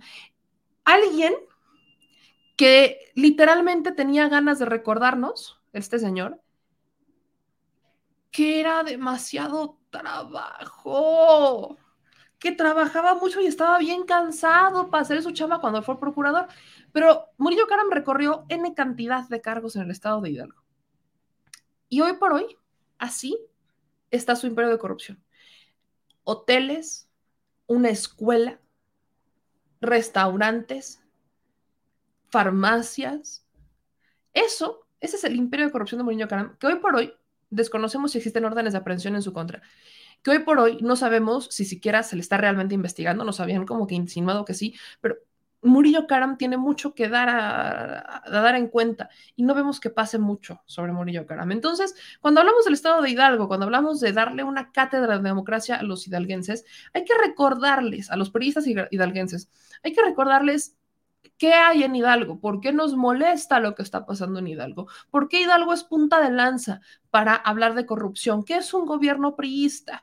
Esto le voy a poner un fragmentito de este reportaje que hicimos en el 2020 sobre el imperio de corrupción de Murillo Karam, para que usted, si vive por allá, entienda de qué se trata y sobre todo no olvide, porque vienen elecciones y en este proceso electoral lo que a veces pasa es que a la gente le da amnesia y se deja de seducir por las mieles de los 500 pesos. El presidente también lo mencionaba en la mañana, si usted deja que le compren el voto, ¿con qué cara va a llegar a pedir que le den o tal cual programa? Se va a tener que esperar cinco años y medio a que venga otro proceso electoral, porque eso es lo que dura. O sea, la vigencia de un voto comprado son cinco años y medio. ¿Por qué cinco años y medio? Para un gobierno del Estado. Porque en cinco años y medio, como van a querer asegurar que entre su compadre, pues las estructuras van a querer volver a recomprar el voto. Usted dígame, con los 500 pesos que le dan o los 1.500 pesos que le dan, ¿es suficiente para cinco años y medio? Saque las cuentas, saque las cuentas porque así como que digan que les alcancen 500 o 1000 pesos para cinco años y medio de aquí a que se lo vuelvan a comprar, yo la neta no le veo negocio, ¿eh? Se lo están chamaqueando y cañón. Así que les dejo este reportajito de Hidalgo, el imperio de corrupción de uno de los priistas hidalguenses más corruptos e intocables que ha existido. ¿Será por fin ese momento en el que veamos que las cosas cambien? No sé, piénselo. Logró hacerse de un imperio que es administrado por su hermano, Pepe. Esto que está acá atrás de mí, mis amigos, ya se los voy a explicar más adelante, es un complejo, es una mega manzana que involucra comercios, desde un restaurante, un hospital, un hotel, una escuela, y todo lo renta. Además, tiene taxis. Además, tiene otros dos edificios lujosos por aquí, por la zona todo cerca del Boulevard Colosio. ¿Y cuándo hemos escuchado hablar de eso? Muy poco, pero creo que es hora de que empecemos a destaparlo. Así que sí, mis amigos, no se me vayan, porque yo soy Meme Yamel y estamos en la neta noticias. Y ya saben que aquí decir la neta a nosotros no nos cuesta. Sí, no solo estamos hablando de un avión presidencial que se comprara en tiempos de Felipe Calderón y que entonces remodelara un Enrique Peña Nieto y que nos costó millones y que Andrés Manuel quiere rifar. Y no, no, no solo tampoco estamos hablando de que Andrés Manuel cita a los empresarios para que se mochen con un, se pongan la del Puebla y digan, le voy a invertir a México de una forma transparente. No solo estamos hablando de lo que está pasando ahí. Hay un segundo avión que se comprara en tiempos de Enrique Peña Nieto y fíjense, mis amigos, que aquí están pagando, no quiero llamar justos por pecadores, pero sí están pagando los que deberían pagar menos, porque el que debería de estar pagando es Murillo Karam y ese, pues no sabemos en dónde está, pero espérenme. ¿Se acuerdan del avión que costara 19 millones de dólares. Es un avión que originalmente costaba 16 millones de dólares, 16 y medio, pero lo mandaron a arreglar estos 11 asientos no eran suficientemente cómodos, había que ponerles piel para que estuvieran ahí más decentes. Y estos, este avión que podía hacer recorridos transatlánticos se compró para beneficio exclusivo de un Jesús Murillo Carmen cuando estuvo al frente de la PGR.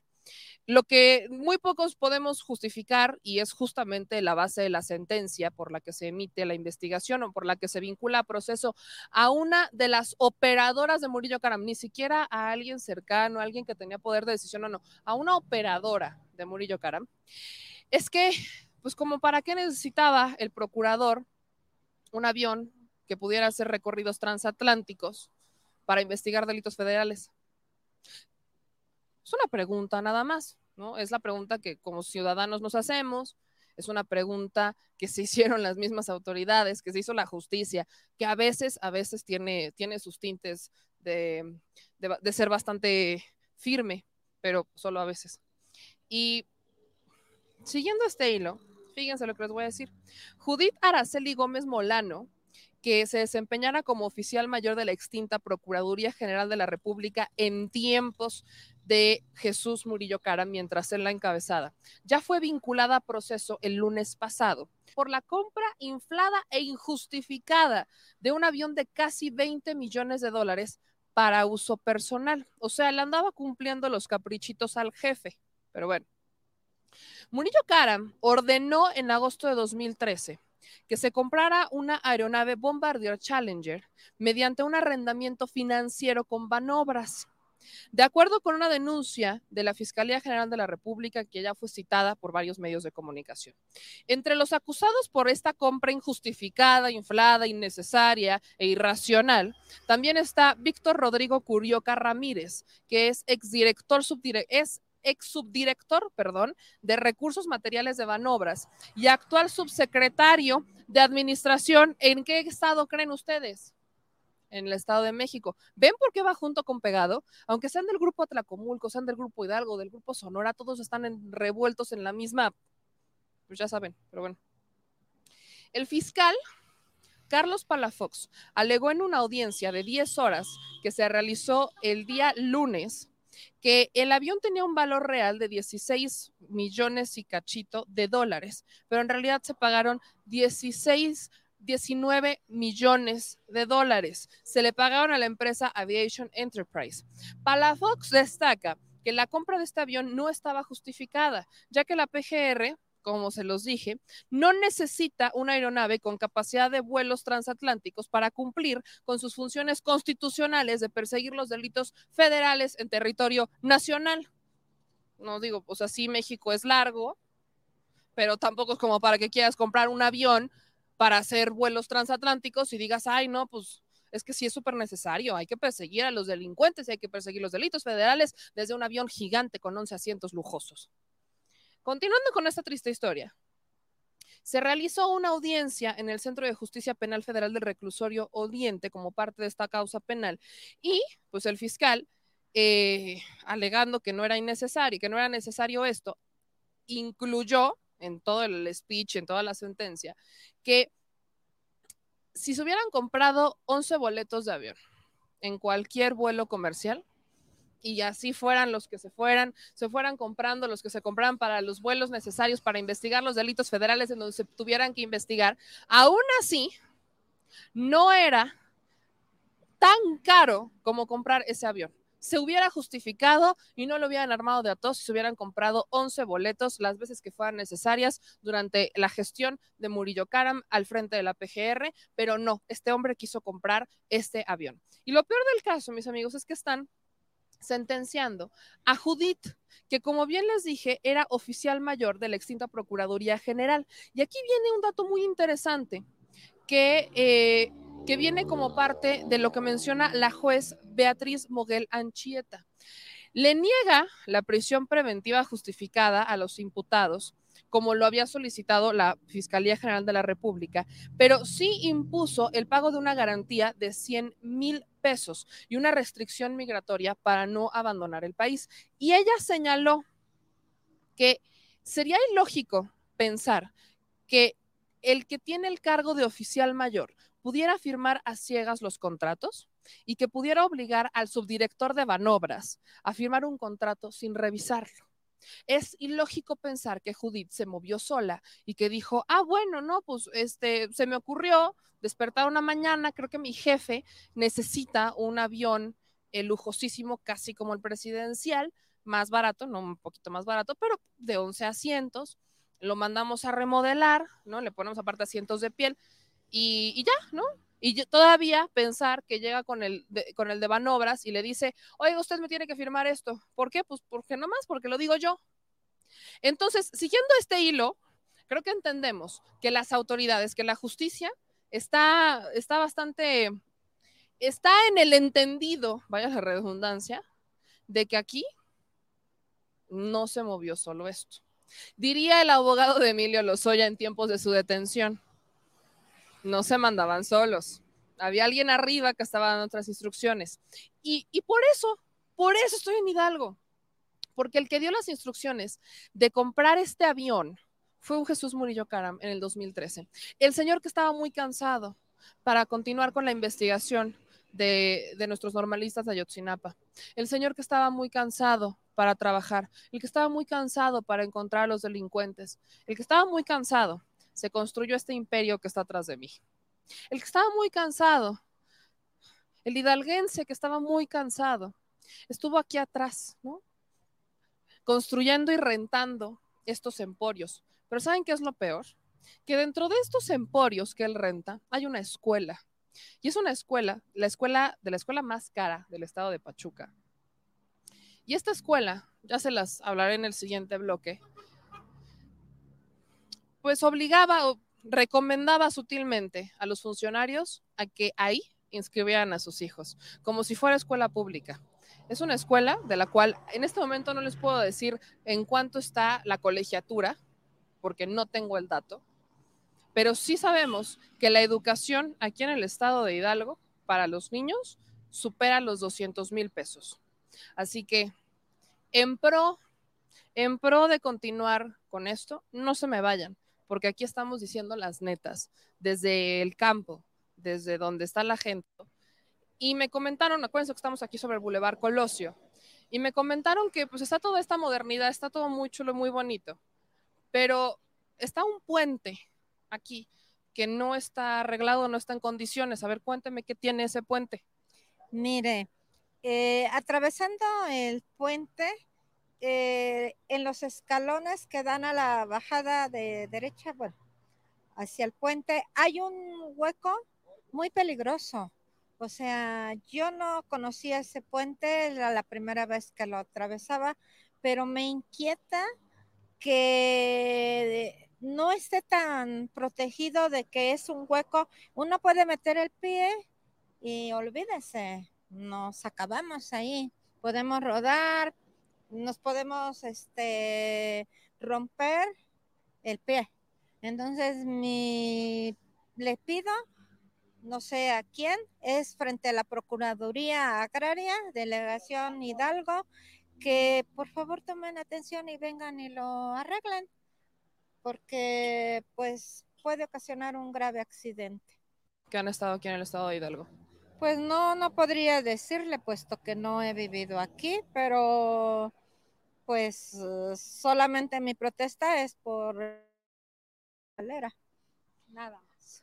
Pero justo por esa protesta tenemos ese hueco. Los gobiernos, tengo entendido que ese, que ese puente no es nuevo, porque ya hemos pasado por acá y mucha gente pues, nos comentaba que no, no es nuevo el puente. ¿No cree que los gobiernos deberían de acercarse más a lo que ustedes están, a lo que ustedes requieren, a lo que ustedes necesitan? Justo por eso, aunque usted no sea de Pachuca, es de Hidalgo se ha sentido representada por los gobiernos de Hidalgo, se ha sentido, se ha sentido escuchada por los gobiernos de este estado que pues hacen estas obras impresionantes, estas obras muy modernas, pero que son incapaces de ver cosas tan sencillas como arreglar un hueco? Pues sí, que vengan y lo arreglen. ¿Pero se siente representada por ellos o qué les diría? Pues que vengan y lo arreglen. No sabría qué decirles porque pues no, no conozco la política de mi estado. Entonces, lo único es una protesta ciudadana, nada más. Algo que vi, que me inquietó por mi edad, pero nada más. A ver, a ver, ven, sí, a ver, órese, venga, acá. Él no quiere salir de rostro, pero lo vamos a escuchar. A ver, dígame. Yo, yo ahorita aquí el de moda es el, general Felipe Ángeles. Ajá. Hemos tenido varios procesos electorales. Eh, tuvimos a Osorio Chong, ahorita está Fallat, viene el proceso electoral que ya se inicia ahorita de todos los consejos municipales o las alcaldías, pero eso es, un, es una cosa que puede ser dañino. ¿Qué era lo que yo no oí lo que me le alcanzabas a decir a la señora de que si tú sabías que era? Ah, mire, yo le digo, esto que está aquí atrás es propiedad de Jesús Murillo Caram, el que fuera gobernador de, Hidalgo y por eso les preguntaba, porque pues, está a unos cuantos metros de distancia el puente que tiene este hoyo que nos vienen a denunciar. Y está esta, este conglomerado, es una manzana muy grande que tiene una de la escuela más cara de, del estado, de, la, de la ciudad de Pachuca, que tiene el hospital, que tiene un hotel, que tiene restaurantes, que, que está bastante lujoso. Entonces, tenemos al que fuera exgobernador, el propietario de todo esto aquí, y a unos cuantos metros está el puente que no está arreglado, que tiene este hoyo que bien puede ocasionar alguna desgracia, varios hoyos. Ese hoyo y, están los escalones mal puestos. Eso, eso es fácil. Eh, los mismos que están haciendo el puente pueden pasar y hacen un colado de cada escalón y ya. Y es lo que yo veo. Entonces es muy triste porque ya viene un proceso eleccionario y entonces ahorita se van a papachar con los ochenta y pico de municipios con este muchacho Fayad, que ya está haciendo besos y cosas con, con el Fantasía, con el López Obrador, que ha venido dos veces Hidalgo, chistosamente, o sea, que ya se está adelantando para el proceso electoral. Entonces es muy triste, nos toman de parapeto en los programas sociales a Hidalgo, que van a la Huasteca y nos regalan un poco de huevo y masa y chiles, pero no hacen obras. Estamos abandonados en Hidalgo definitivamente. Esta modernidad, sí, conduce para que tú pases, pero los demás lleven el agua, lleven la luz, lleven las cosas, la educación, ¿sí? Te dejo. ¿En qué televisor estás tú? Estamos en acústica televisión y les dejé esta parte porque era, era muy importante para mí que escucharan, ¿no? La señora llegó ese día con una denuncia porque nos decía la señora, es que yo vengo a denunciar el hoyo. ¿Usted vive aquí? No, o sea, sí soy de acá, pero no vivo acá. Ok. Y denunciaba el hoyo, denunciaba el hoyo y denunciaba el hoyo. Y este señor es su marido. O sea, este señor es su marido. Entonces, este señor iba con la señora y estaba escuchando lo que le decían. Y el señor se estaba enchilando, ¿no? Porque yo estaba diciendo, a ver, señora, ¿usted qué opina de que literalmente prefieren olvidar obras tan sencillas como arreglar un bendito puente peatonal?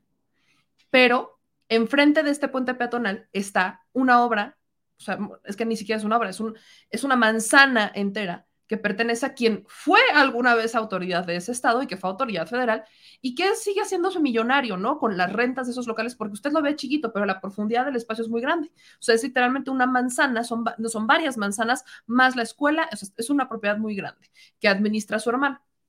Entonces la señora me decía, no, es que yo no siquiera sé de la política, porque quiero que lo vengan a arreglar. O sea, no sabe de política, pero quiere que le vayan a arreglar algo que es político. ¿Por qué usted diría la obra pública? La obra pública es política es increíble que en donde hay un lugar, que hay una obra muy grande de una persona que perfectamente podría decir, oye, hay que arreglar un bendito hoyo que hay en una escalera, que por ahí me decían eso, yo está como mis calzones, no lo hagan. Y este señor se estaba enchilando y dice que yo no escuché, ¿qué le decía? Y ya le contesto. Y aparte trae su gorra del PRI. Se dan cuenta, o sea, el señor trae su gorra del PRI. Y el señor se está quejando de que los tienen en el olvido. O sea, que hacen obras muy grandes que solamente benefician a sus compadres, a los que tienen como Murillo Karam esa obra, pero olvidan obras pequeñas u obras necesarias para la gente de a pie. Esto fue en 2019, yo, eh, no es cierto, 2020, esto fue en 2020, entonces eh, yo no sé si a estas alturas estas personas pensarán igual, no lo sé. Lo único que sí quería recordarles era como ese momento en donde cosas así de chiquitas pasan en los estados, son locales, pareciera que son regionales y que no, no tendrían mayor importancia, pero la importancia radica en eso, en que nos involucremos como sociedad, en que no digamos, es que yo no sé cómo se maneja la política de mi estado, porque si nos quedamos con el, ay, es que yo no sé cómo se maneja la política de mi estado, ¿con qué cara nos quejamos? Porque no nos arreglen un bache. Porque literalmente todo es político. Literalmente, literalmente.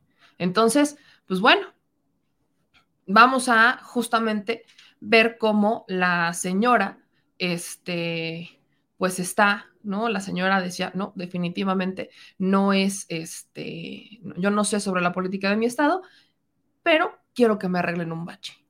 Y el señor diciendo, es que estos rateros siempre nos olvidan, si hacen sus grandes obras, pero pues ahora quieren, vienen y hacen lo que quieren y quieren comprar votos y nos regalan que si masa, que el presidente lo mencionaba en la mañanera, que si nos regalan masa o que si no me regalan masa, o sea, al final del día la pregunta quedó ahí en el aire. O sea, sí van y les regalan dádivas para comprar sus votos, pero no les pueden resolver un simple bache en un puente peatonal. No pueden. Este, voy con algunos de sus comentarios. de Gustavo, ah, ya llegaron los defensores. Ay, ya los extrañaba. Por eso no eres periodista. Ay, Gustavo. Mm, mi vida. Pero aquí vienes, ándale, aquí vienes. Dice, inducir las respuestas para confirmar lo que tú dices. No, Gustavo, yo les pregunté a los señores. Les pregunté a los señores, ¿usted qué opina? Los señores no estaban informados. Por eso recalqué, los señores no estaban informados. ¿Qué opina? Yo la pregunta fue, ¿qué opina? ¿Se siente, se siente cercana con sus funcionarios, sí o no? Se siente cercana con estos funcionarios que hacen estas obras, pero que no le pueden arreglar un puente. La señora dijo, yo no sé de política, el señor se enchiló y el señor entró al quite. Yo sé, mi querido Gus, que tú vienes aquí a defender a estos políticos, a justamente estos que estamos acusando, mi hermanito. Yo lo sé, pero no te preocupes, la gente no es tonta. Solo hay uno que otro que anda por ahí despistadón. Solo veo, solo sé que hay uno por ahí. Ay, me da mucha ternurita. Pues sí, Gus, me dice, ¿le das un contexto? Pues sí, no mames. Pues sí, Gustavo, hay que darles contexto a la gente. Oiga, hay que darle contexto. No eres periodista, pero das contexto. ¿Y usted qué cree que se debe de hacer, mi hermano? No, hombre, me, me queda claro que cuando la gente, cuando la gente es así, o sea, la gente que la gente enoja por, pues es que le das contexto. Pues sí, es parte de la chamba. Olvidar el contexto, el no estar informado, ¿cómo puedes dar una respuesta si no estás informado y si no tienes un contexto? Yo sé que hay gente como Gustavo y como otra persona por ahí que andaba, que lo que querían era eh, que la gente siga tonta, ¿no? Que traen esta idea, traen esta idea de, pues si la gente no se informa es su problema, si la gente no se informa es su problema, y listo. Si la gente no quiere, pues es su problema. Y si ellos, pues no, tú, no es tu chamba darles contexto. O sea, ¿cómo, está esta lógica de no es tu chamba darles contexto para hacerles una pregunta? Tu chamba es que si literalmente ellos no saben, promuevas su ignorancia. No, hijo. ¿Por qué pienso por ti? Pues porque creo que no piensas por ti mismo, Gus. Pero no te preocupes. O sea, definitivamente yo no pienso por ti. Quizás un poquito más que tú. Eso podríamos someterlo a debate. Dice la China Sibara, en Pachuca hay más hoyos que no se puede más y sus enormes obras sí, él ya se va con sus bolsas llenas. Exactamente ese es el tema. Exactamente ese es el tema. Dice, les regalan sus gorras, les regalan las gorras, les regalan, aparte de las gorras, les regalan masa, o sea, solamente, solamente les están regalando cosas, pero no les están dando ni el contexto. La gente no sabe, la gente no está informada. Entonces, ese es el problema y por eso me refiero al tema, porque la gente no está informada la gente se queda con el yo no sé, a mí no me interesa. Y el yo no sé, a mí no me interesa, termina con gente que se deja comprar el voto. Ese es el punto. Bernardino nos manda un superchat de 10 dólares y dice, por eso digo que ustedes son parte importante que continúe el proyecto. Ustedes mantienen vivo el tema y nosotros hacemos lo que sigue. No puedo decir más, me bloquean aquellos. Nadie me bloquea a Bernardino, ¿eh? Nadie me bloquea a Bernardino. Muchas gracias por tu comentario, Bernardino, y también por tu superchat. Nos dicen aquí en sus comentarios, este meme, ¿cuánto le está pagando Gus? No sabría decirte, valdría la pena preguntarle a Gus. Este, nos dicen acá, la única forma de que defiendas a estos corruptos es porque te beneficias de algo, porque de otra manera no lo entiendo. Tendrías que estar ciego para no ver toda la corrupción. Totalmente de acuerdo con Daphne. O sea, la única manera en la que me pueden decir no le des contexto a la gente Artemis dice, me llamé Lentizayuca de Hidalgo en Catastro, están cobrando la inscripción nuevamente porque las antiguas administraciones lo asignaron mal y como está con error, se lo cobran de nuevo en lugar de que se subsane el error y dicen que ese error fue de la administración pasada, no de esta. Qué bonita manera de lavarse las manos en los errores. O sea, me queda claro, perfectamente pudo haber un error, pero le van a cobrar a la gente un error que no cometió la gente, un error que cometió una administración. Qué bonita manera de sacar su lana, ¿eh? Qué bonita manera. Este nos dicen acá, Jesús, se les olvida que a lo mejor hay gente que no puede expresar en entrevista periodística, pero eso no quiere decir que la gente no sepa cómo vive y cómo la tienen viviendo sus gobernantes. Jesús, eso, esa percepción sí me dio un poquito con esta señora, porque la señora no quería hablar, o sea, la señora no quería hablar sobre la política de su, estado. ¿eh? O sea, ella dijo, no, yo no sé cómo está la política, y la señora no quería decir absolutamente nada sobre la política de su estado. Pero eso nos da un mensaje más importante. Su marido, que la desconoció en la entrevista, sale de espaldas. ¿Qué tipo de libertad pudieran tener los ciudadanos que por seguridad no quieren expresarse sobre sus gobiernos y que para expresarse tienen que esconder la cara? Eso Y con justamente ese comentario iba Jesús, justamente ese comentario. ¿Qué tipo de libertad podría tener un ciudadano de a pie? Imagínense lo que podrían pensar los ciudadanos de a pie en el estado de Hidalgo, que para expresarse no quieren dar la cara y quieren voltearse y prefieren esconderse y, pertenecer, y permanecer en el anonimato. Imagínense el tipo de estado en el que viven, en donde les da miedo hablar sobre la política de su estado. ¿Usted cree que eso es libertad? ¿Usted cree que ese es un buen gobierno? En Hidalgo todavía hay miedo. Y por eso comparaba, las, por eso cuando ayer entrevistaba a la senadora Susana Hart por el estado de Oaxaca, porque en Oaxaca hay una situación muy similar, ¿eh? O sea, lo que pasa en Hidalgo con los Murillo Karam, con los Fayad y todos ellos, no es tan distante a lo que pasa en Oaxaca con los Murat. No es tan distante. Por eso ayer que le preguntaba a la senadora sobre ese tema, les hacía alusión a una analogía o a una comparación un poco con las elecciones del sindicato de Pemex. Porque todavía hay miedo.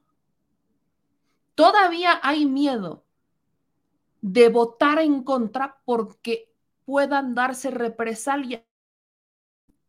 Por eso es importante que alcemos la voz. Yo también por eso digo que aunque el gobernador Fallad esté ganándose puntos con el presidente porque está cada vez más lejos del PRI, más cerca del presidente, no creo que sea suficiente. No se lo compre el pueblo. El presidente tiene su estrategia pero el ciudadano tiene que velar por sus intereses. Y yo le repito, ¿les alcanzará con 500 o 1000 pesos que intenten comprarles el voto por cinco años y medio? ¿Les alcanzará? Yo no creo. Vivir con miedo. O sea, literalmente estás, estás, estás pagando un voto, te, estás, te están dejando, te estás comprando, te estás dejando comprar por cinco años y medio. Para vivir con miedo, perdón, no me salen las cuentas. No me salen porque aparte ni beneficios, los únicos que tienen beneficios son los compadres, son los únicos que pueden poner negocios, son los únicos que pueden hacer todo, y el ciudadano quejándose por un bache que no se lo pueden arreglar, que para muchas personas un hoyo así en un puente peatonal representa mucho. Imagínense para un adulto mayor que va subiendo con un bastón. Imagínense nada más. Ahora, no toda la gente de Hidalgo es así y no lo estoy generalizando, pero creo que sí vale la pena abrir los ojos y recordar un poco, porque hoy tenemos mucha más información y hay cada vez más posibilidades de informarse y de debatir que hace cinco años, seis años. Es momento de hacer una diferencia, así que como dice Elba, se tiene que hacer matar la raíz, porque si no lo hacemos, vuelve a crecer la mala hierba. Y con eso no quedo. Amigos, nos vemos a las nueve de la noche ¿Quieren clima? ¿Quién quiere clima? Díganme si quieren clima porque ya saben que aquí sus deseos intentamos complacerlos de vez en cuando. Pero bueno, no se les olvide que hoy tenemos programa a las 9 de la noche.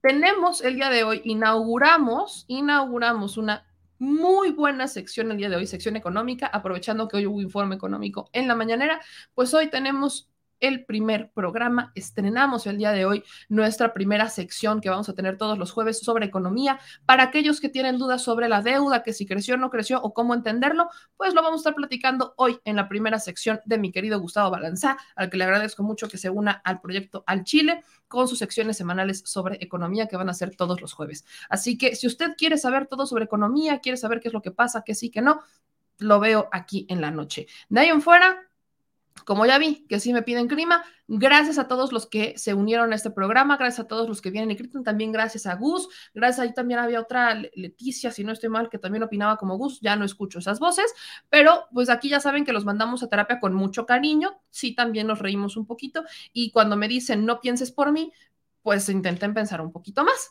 hagan más el esfuerzo, ustedes pueden, yo les echo porras, con todo respeto obviamente, pero pues si no me, o sea, disculpe usted que me vengan a decir, no le des contexto a una persona antes de preguntarle, neta, o sea, neta. Pero bueno, entre opiniones sale hay diversidad, hay diversidad, bienvenido sea.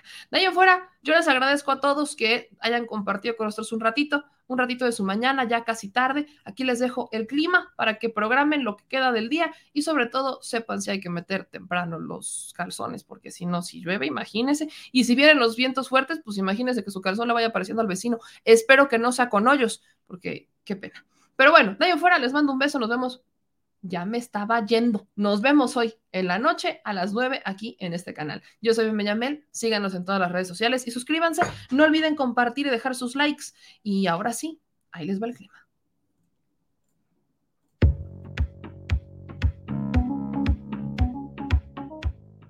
El Servicio Meteorológico Nacional de la Conagua le informa el pronóstico del tiempo.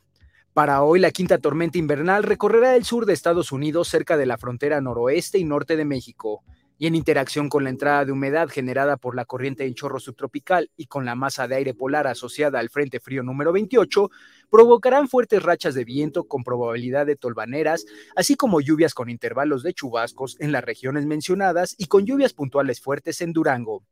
Además, persistirán condiciones para la caída de aguanieve o nieve en zonas serranas de Sonora, Sinaloa, Durango, Chihuahua y Coahuila durante la mañana y en la madrugada del viernes en zonas altas de Chihuahua, Coahuila y Nuevo León. También prevalecerá el ambiente de muy frío a gélido, con heladas al amanecer en zonas altas del noroeste y norte del territorio nacional. Por su parte, el Frente Frío número 28 se desplazará sobre el noreste y gradualmente sobre el oriente de México, originando chubascos y lluvias puntuales fuertes en Puebla, Oaxaca y Veracruz, mientras que la masa de aire polar que lo impulsa provocará evento de norte de muy fuerte a intenso, con oleaje elevado en el litoral del estado de Tamaulipas, Veracruz y Tabasco. Hay probabilidad para la caída de aguanieve o nieve en cimas montañosas con altitudes superiores a 4.000 metros sobre el nivel medio del mar de Puebla, Tlaxcala y Veracruz.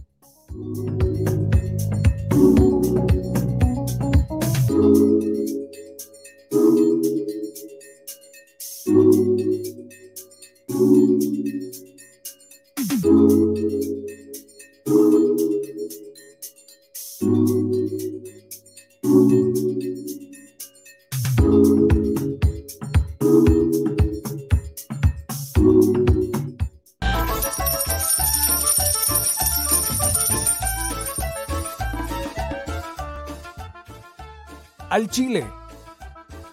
Recuerda que una forma de apoyar nuestro proyecto e impulsarnos a generar más y mejor contenido es a través de los superchats en nuestras transmisiones en vivo. Solo tienes que dirigirte al recuadro donde escribes mensajes, darle clic al símbolo de moneda, colocar los datos de tu tarjeta bancaria, el monto a donar y de forma inmediata se verá reflejado en un recuadro de color con el mensaje de tu preferencia. Otra manera, por si no nos alcanzas a ver en vivo, es ir a la descripción de nuestro video de YouTube, darle clic a la liga de PayPal y repetir el proceso como en los superchats. Ese recurso llegará directo a nuestra cuenta bancaria. En Facebook también puedes apoyarnos de forma mensual. En el inicio de nuestra página encontrarás el botón Quiero colaborar. Ahí podrás adquirir una membresía que nos impulsará a seguir combatiendo la infodemia desde esta plataforma. Y si eres de los que no confía en la tecnología, puedes hacer un depósito o transferencia a nuestro número de tarjeta Banamex, desde cualquier establecimiento, banco y hasta tu aplicación móvil. Anótalo. El número es 4766-8415-9203-0897. Recuerda, esto es completamente voluntario y es una forma de apoyar e involucrarte más con este proyecto independiente. Hazlo tuyo y comparte.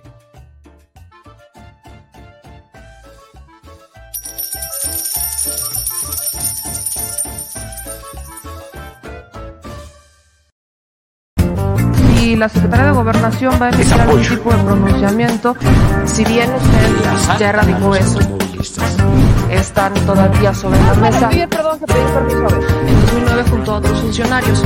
Eh, preguntarle, porque aquí... somos simplemente administradores de los dineros del pueblo